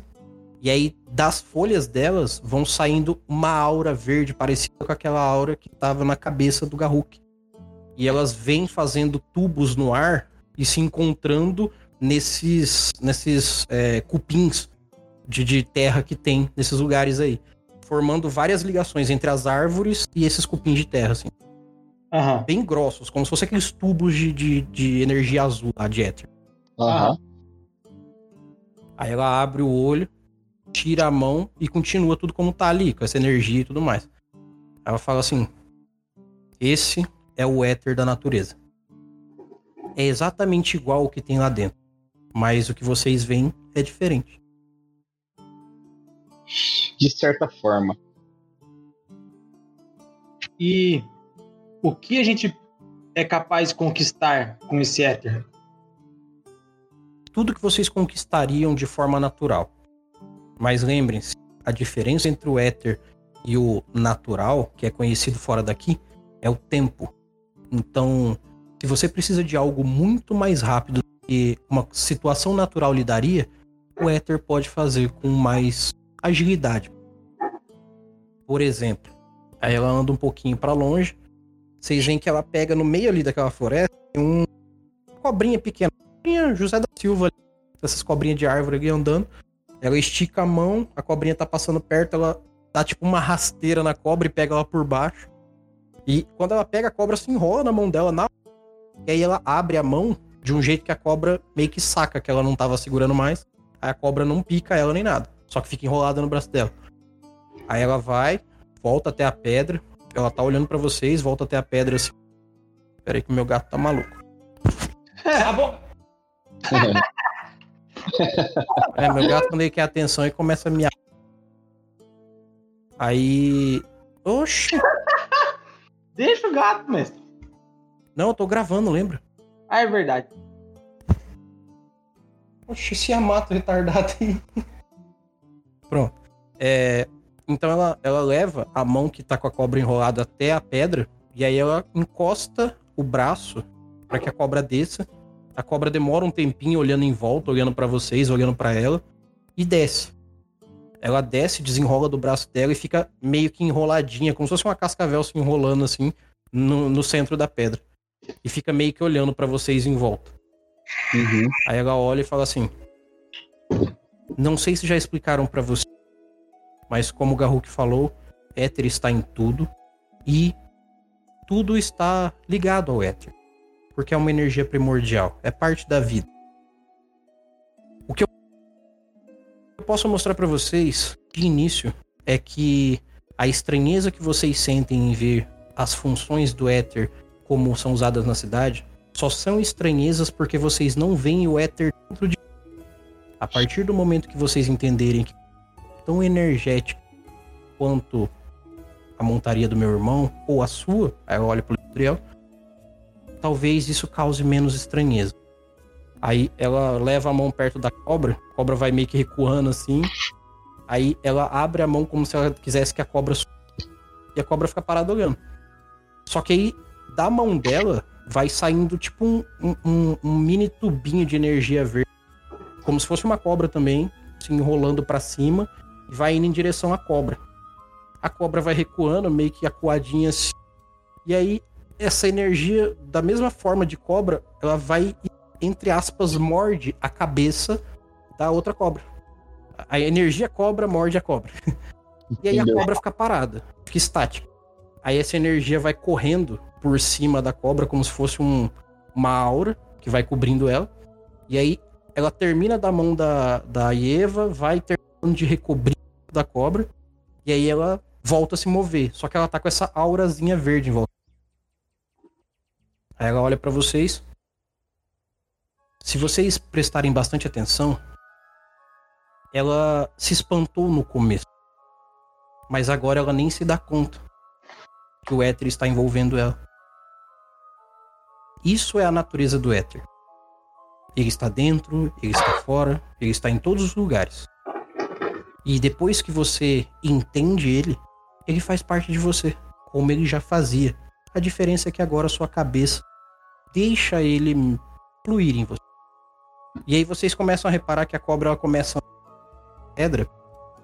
Dá para perceber que o quanto mais ela se movimenta, parece que ela vai ficando maior como se ela estivesse crescendo muito rápido. Como Não. se ela estivesse realmente envelhecendo ali. A ponto que ela vai mexendo, mexendo, andando para um lado para o outro. E aí vocês veem que ela baixa, encosta a cabeça na pedra. E aí a pele dela vai trocando. Que nem quando a, a cobra para para trocar de pele. Só que, cara, aconteceu em um minuto na frente de vocês. Tempo. E aí ela troca de pele ali na frente de vocês e fica uma cobra bem maior, igual ela era. Só que aí aquele brilho do éter vai indo para ela, para dentro do corpo dela, e quando a pele termina sair, ela para de brilhar. Aí a Eva tava olhando ali com vocês junto com a cobra, olha vocês. Isso faz sentido para vocês? É um tanto curioso.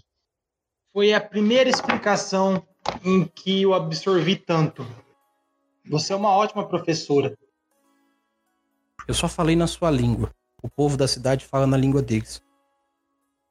Agora é. você viu a natureza e o éter ser um só. Como eu disse, eles já eram antes. O éter do meu corpo só interagiu com o éter do corpo dela, se fundindo e se tornando um ser maior, mais velho e mais forte. Eu poderia eu... fazer isso com essa energia toda. Aí ela levanta a mão para os lados que tá é, a, aqueles tubos grandes de energia verde. Ela fala assim: Mas vocês entendem que se eu fizesse, talvez eu não conseguisse conter esse animal? Sim, sim. O éter age de uma forma como se acelerasse a vida. Acelerasse, amplificasse e, em alguns casos extremos, não deixasse que elas acabassem, como o Garruk. Ele ah. perdeu uma parte importante do corpo dele. Ou vocês já viram alguém sem cabeça vivendo? É, foi a primeira vez. Eu foi. compreendo e tenho. Estou inquieto agora. Pois é, Garruk aprendeu com o éter e com a própria natureza os caminhos que você chama de druídicos, Odogaron, né? Sim. Pois é, talvez os seus mestres tenham estudado com outros mestres que estudaram com outros mestres durante várias gerações e eles estudaram a natureza. Assim conseguiram o conhecimento que passaram para você. se o éter é a natureza, ele pode diretamente passar todo o conhecimento.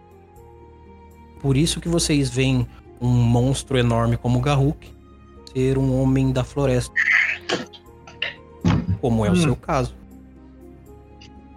Explicando em modo de ficha, ele ganhou uns níveis de druida porque o éter deu. Aham. Eu imaginei. É... Eu sei que não deve ser nem um pouco sensato, mas eu quero experimentar essa energia. Então você deve fazer das duas formas que podem ser feitas. Aí ela aponta pra cobra, dessa que eu fiz, com alguém infundindo éter em você. Ou você pode comer também. ela fala, tipo, numa boa. Ou você pode comer, né? Ou você pode aprender a manipular o éter e você mesmo ele em você. Afinal, as suas sensações são melhores lidas por você. E você saberá o limite aceitável para que isso aconteça. Se for sensato e não perder o controle e se tornar um monstro. Ah, isso me parece um teste, mas ficar ligado, ficar mais ligado com a natureza me parece o meu caminho a ser seguido. O É. mestre, em Sim. off, Uhum. eu quero tentar absorver essa energia sem aprendizado nenhum, Sim. virando um bicho e ver o que, que vai dar. Tá, pera aí, deixa eu ir no banheiro que a gente continua. Beleza. É, preciso mijar também.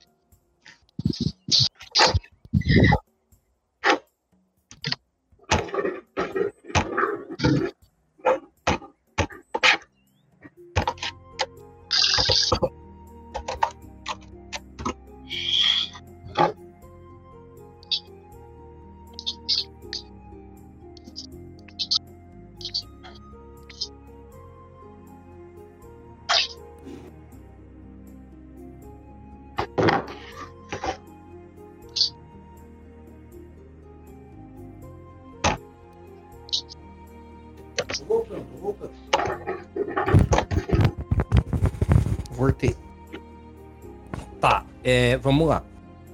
Você quer inicialmente virar um bicho, depois tentar manipular o éter.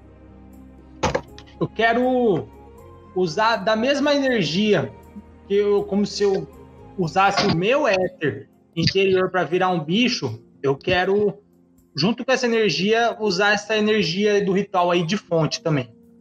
Tá, entendi. Só que assim, é, vamos colocar num paralelo com o nosso mundo aqui pra gente ter uma ideia. Sei lá, se o Bruce Lee chegasse em vocês e falasse assim, existe uma energia interior que se você focar ela pra dar um soco, você consegue explodir uma parede. Aí vai lá e dá um soco e estoura uma parede. Aí você olha pro Bruce Lee e fala assim, eu vou fazer isso aí também. Você entende que existe uma etapa antes de fazer, que é a de aprender como é que faz. Aham. Ou você pode dar um soco na parede.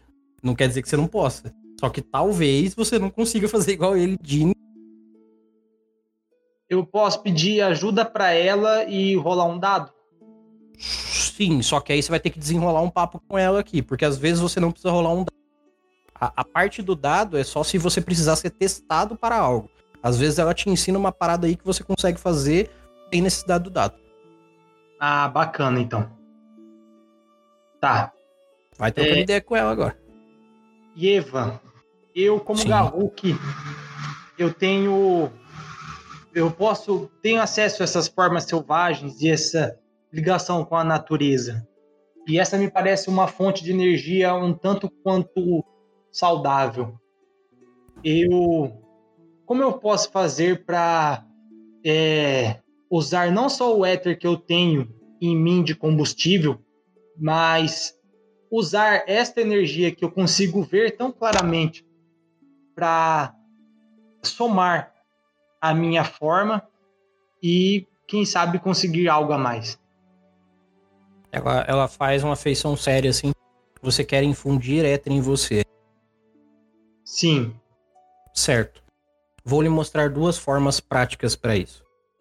Aí ela pega, vai andando, ela passa por aqueles tubos de energia verde ali, vai até uma árvore mais baixa, pega um, uma, uma resma de folha com a mão assim, arranca, vem, pro, vem voltando. Aí ela pega, passa por vocês, coloca as folhas em cima da, da púlpito de madeira onde tá aquela cobra. Aí ela fala assim: Uma das formas é você comendo essas folhas. Hum, me parece um tanto quanto fácil. Sim, e é. Tente. É, vou comendo. Ah, Você folha vê que a cobra fica meio arredia quando você tá indo perto dela ali, mas ela não se incomoda de você pegar as folhas. Tá. Quando você vai comendo as folhas, você vai reparando que você tá comendo folha de árvore. Só que assim, ela arrancou isso da, de uma das árvores dessas grandonas. Ela só é mais baixa.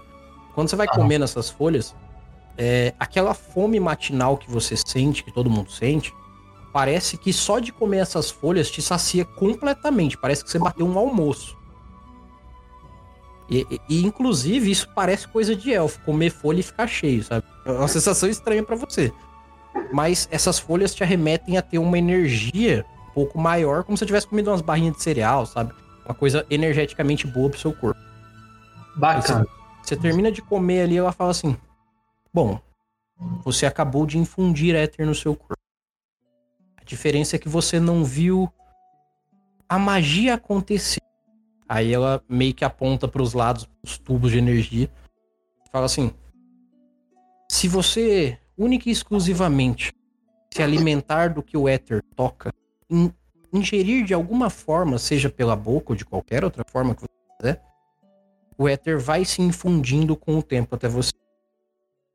Mas aí ela leva a mão até no, no- nesse púlpito de pedra, coloca a mão para que a cobra suba. Agora ela sobe sem hesitar, ela vem numa boa.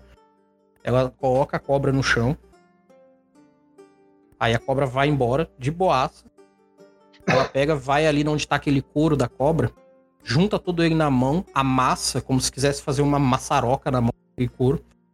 Ela fala assim: agora, se você quiser transformar o éter em algo visível, como essa magia em volta de nós, infundi-lo de forma mais mística até em você, você pode fazer também. Só exige treino e tempo. Aí ela vai amassando aquilo até que realmente vira uma maçaroca, nada a ver na mão dela. Ela espremeu uma moeba. Feio. Que era couro de cobra ressecado, um pouco úmido. E aí ela vai mexendo aquilo e vocês vão reparando que um, um brilhozinho verde vai saindo da mão. E aquela meleca vai mudando de forma até que vira uma bolinha de éter igual aquelas azuis que vocês veem o pessoal da cidade manipulando, só que verde. E ela Ah, só ficou mexendo como se ela estivesse espremendo o negócio. Aham.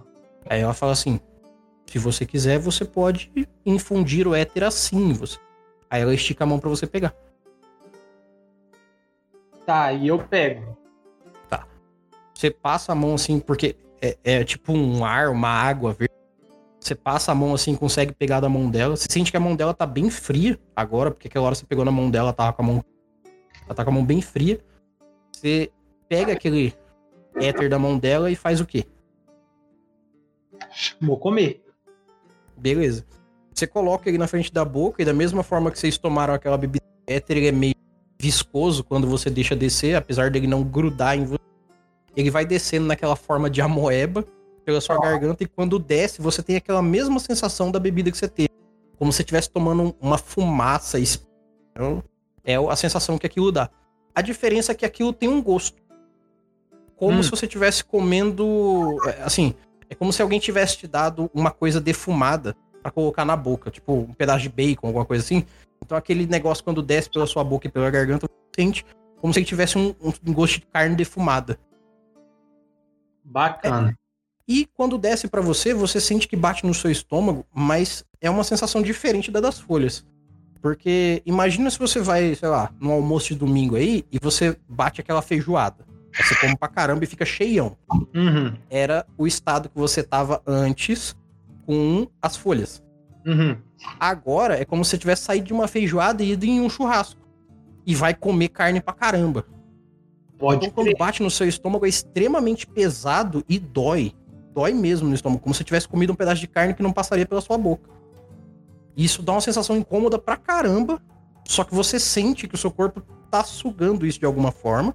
como se estivesse digerindo muito rápido, mas é doloroso. E tá, eu começo a me contorcer de dor na barriga. Hum. Legal, Gabriel, você vê ele ali como se ele estivesse tendo uma dor de barriga mesmo. Uhum. É, o- o- tudo certo, Dogaron? Ah, sim. Acho que o meu recipiente é pequeno demais para o que eu estou tentando fazer. Isso é normal, Ieva? Ela acena positivo com a cabeça. Sim. É, essa dor que ele tá sentindo agora é a mesma dor que os seres que infundem energia demais do éter sentem. A diferença é que alguns deles querem tanto crescer, evoluir, ter poder, que suportam essa dor e expandem, literalmente. Mas a dor proporcionada e a força que tem que se fazer para continuar vivo é grande. O que leva aí pra vocês, né? O que leva a crer que esses bichos que comem essas coisas e fica grandão deve comer e ficar com dor, come mais e fica com dor. Então é uma parada meio. Sabe, é, não é masoquista, mas é porque a, a- a busca de poder do que tá comendo tanto assim é tão grande que a pessoa prefere sentir dor e fica foda do que não comer e ficar normal. Uhum. Então isso já mostra um lado do éter aí que é o lado pesado. Eu entendi tudo. E. Ah! Entendo. Ah. Então, este é o caminho mais difícil. Ela olha assim: não, esse é o caminho mais fácil. O mais difícil é comendo as folhas. Porque comendo as folhas, você vai demorar. Mas vai alcançar o que você quer. Você vai se desenvolver melhor. O éter vai influenciar o seu corpo a ter melhor desempenho. Só que porque o éter é concentrado nessas folhas que eu te dei. Por isso essas árvores são tão maiores.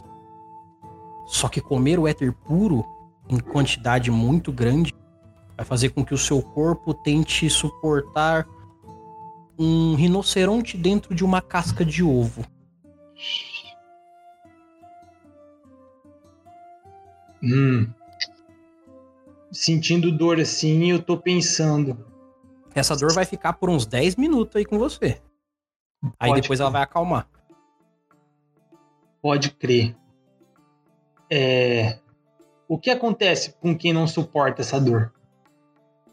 Ou o éter infelizmente destrói e aí a vida do que se perdeu volta pro éter. O éter consome isso e volta pra terra. Ou se perde e se torna algo monstruoso. Nem todo mundo aguenta a infusão do éter.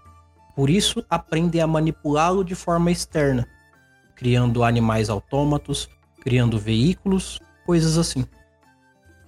Por isso vocês podem ver muito éter na cidade, mas poucas pessoas portando éter em si. Mas eu acredito mais no poder do éter agora. Agora Ah, você pode senti-lo, né? Sim. E acredito que essa dor vai, se eu conseguir suportar, vai me trazer mais força. Pelo que eu Mas- sei da história de Glomont, foi a mesma linha de raciocínio que Melkart. Era nesse ponto que eu ia chegar. É, isso não me parece sábio. A busca só por poder não leva para um caminho muito destrutivo, ao contrário do que eu aprendi. E aí ela já deixou pra vocês a informação de que o Melkart, assim, de alguma forma deve ter passado em Glomont e utilizou do éter também. Uhum. Eu não sei muito dele, mas eu sei as histórias que contam dele na cidade. Por sorte, Glomont era grande o suficiente para que Melkart respeitasse o suficiente para não tentar algo. Afinal, ainda tem Sahili. Mas ele entendeu como o éter funcionava e usou em benefício próprio, tanto em suas tropas quanto em si mesmo. Conseguiu se conter. deve ter sentido muita dor. Mas isso o influenciou, com certeza. Bom, eu acredito que este é um lugar de provação que eu com certeza voltarei. Mas estou cru como um pintinho que acabou de sair do ovo. Não será, não é nada sábio eu tentar eh, mastigar mais do que pôr na boca mais do que eu consigo mastigar agora. Bom, se quiserem saber mais como é ter uma vida de infusão com o éter, vocês podem perguntar para pessoas como o Chandra. Hal é precavido, ele carrega o éter fora do seu corpo, mas aprendeu a modelar muito melhor do que quase todo mundo de Glomont. Chandra, pelo contrário, achou que infundir no seu corpo seria a melhor escolha. Agora ela vive pegando Hum. Tudo bem. É, isso foi um conhecimento muito válido. É, tô sentindo dor ainda. É, tá, Bom- tá começando a amenizar. Tá. É. Sim. Legodriel, estou mais determinado agora do- ainda para cumprirmos nossa missão. Parece ser algo muito sério. Uhum. Eu tava só em silêncio até agora, só absorvendo a conversa, os ensinamentos. Uhum. E. Sim, Uma coisa Dogarão. que passa pra você, Legodriel, desculpa. É, uma falar. coisa que passa pra você quando ela fala sobre o Melkart é que talvez é, utilizar o éter ao seu favor a longo prazo possa valer a pena, porque você sabe que você vai enfrentar o dia o Melkart, ele tem esse conhecimento. Uhum. Então isso passa pra você na cabeça. Sim, era exatamente isso que eu tava pensando. Uhum. É. Sim, Adogarão, eu tenho a, a mesma. Eu tenho a mesma situação que você está pensando. Com certeza será muito válido esses ensinamentos. Sim. Mas estes ossos precisam de ação. Ah, Aí, aí Eva olhando pra vocês, porque ela, ela olhou bem pouco no meio tempo, só que agora como tá só você e ela, ela fala mais pra você. Ela olha pro Legodriel assim, faz uma feição meio esquisita, fala assim: Essa espada que você carrega, onde você a conseguiu? Consegui, eu arrumei ela em Glomont, nos mercadores. Você comprou ela? De certa forma, ganhamos um passe livre de Sahili e o mercador é, o mercador no- no- nos disse que essa espada é, é, seria bem forte. Bom, se essa espada for o que eu estou pensando, ela tem uma história nessa cidade. Qual seria essa história? O que você sabe sobre essa espada? Esse metal negro, ele não existe de fato. Ele é uma infusão de éter com metal.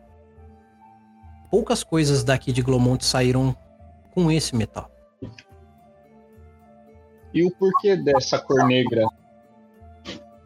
Davriel. Davriel, quando ainda não era um dos membros dele, ele fazia seus experimentos em várias coisas, pessoas, seres. E alguns itens que as pessoas da cidade veem como amaldiçoado, mas os que vêm de fora veem como agraciado, foram tocados por Davriel nos seus, nas suas tentativas de conhecimento. Então, tome cuidado. Eu não conheço o suficiente. Mas se essa espada for a que eu estou pensando, ela tem uma tendência viva a te dar conselhos não muito bons. Bom, eu devo confessar que não sei muito sobre essa espada também. Ela, ela vai dando a volta na pedra, ela fala, posso lhe mostrar uma coisa? Claro, com certeza. Coloque, por gentileza, sua espada na pedra. Eu pego na espada e levo minha mão à pedra. Toda vez que você toca na espada, ela tem aquela sensação de tremor na sua mão, como se ela estivesse passando uma vibração. Aquela fumaça escura, meio esbranquiçada, meio escura, vai saindo dela. E aí quando você solta ela, ela vai apagando aquela fumaça. Mas Uhum. sempre você tem aquela sensação esquisita quando pega nela. Que ela te dá um- uma ênfase, mas ao mesmo Aí você coloca na pedra, ela apaga. Ela olha assim. Uma vez que a infusão, pelo menos o que o Davriel quer, uma vez que a infusão é bem feita para algum motivo, ela não pode mais ser desfeita. Porque você agregou vida a algo ou agregou mais vida a algo. Retirar a vida é muito difícil. Tanto que se nós tivéssemos esse conhecimento, talvez até Lumina tenha, mas nós não temos. Seria totalmente plausível que numa guerra nós não precisemos lutar. Só extrairíamos o éter das pessoas e elas morreriam instantaneamente.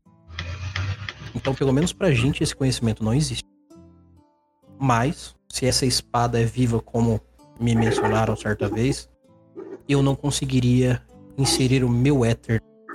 Aí ela vai passando a mão por cima da espada, a mão dela brilha pra caramba, muito mais do que brilhou quando foi sair aquele, aquela cobrinha de energia.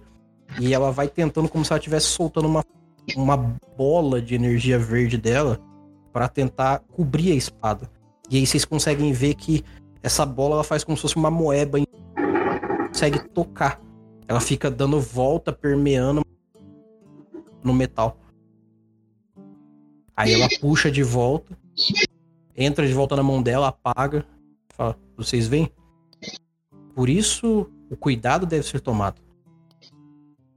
Então não há forma alguma que não há algo que se possa fazer perante essa espada em Você relação ao pode destruí-la, mas não sei se compensa.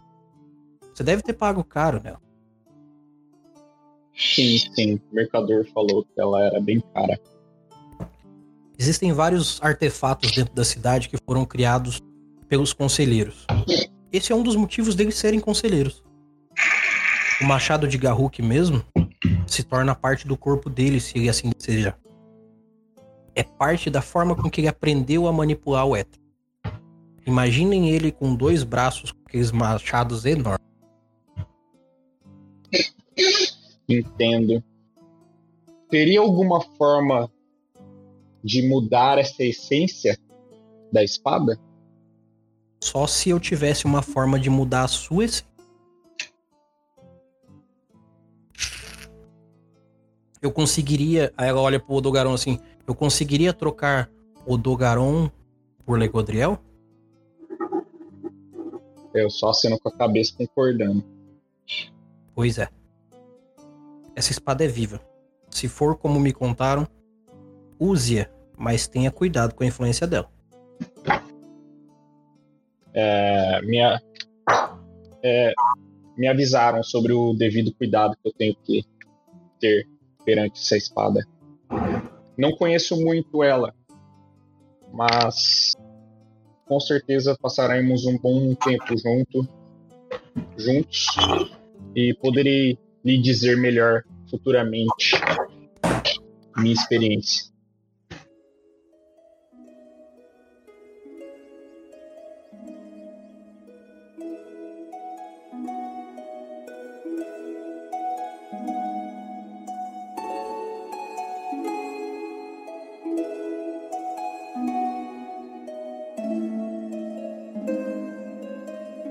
Brasileira Mestres do Cast.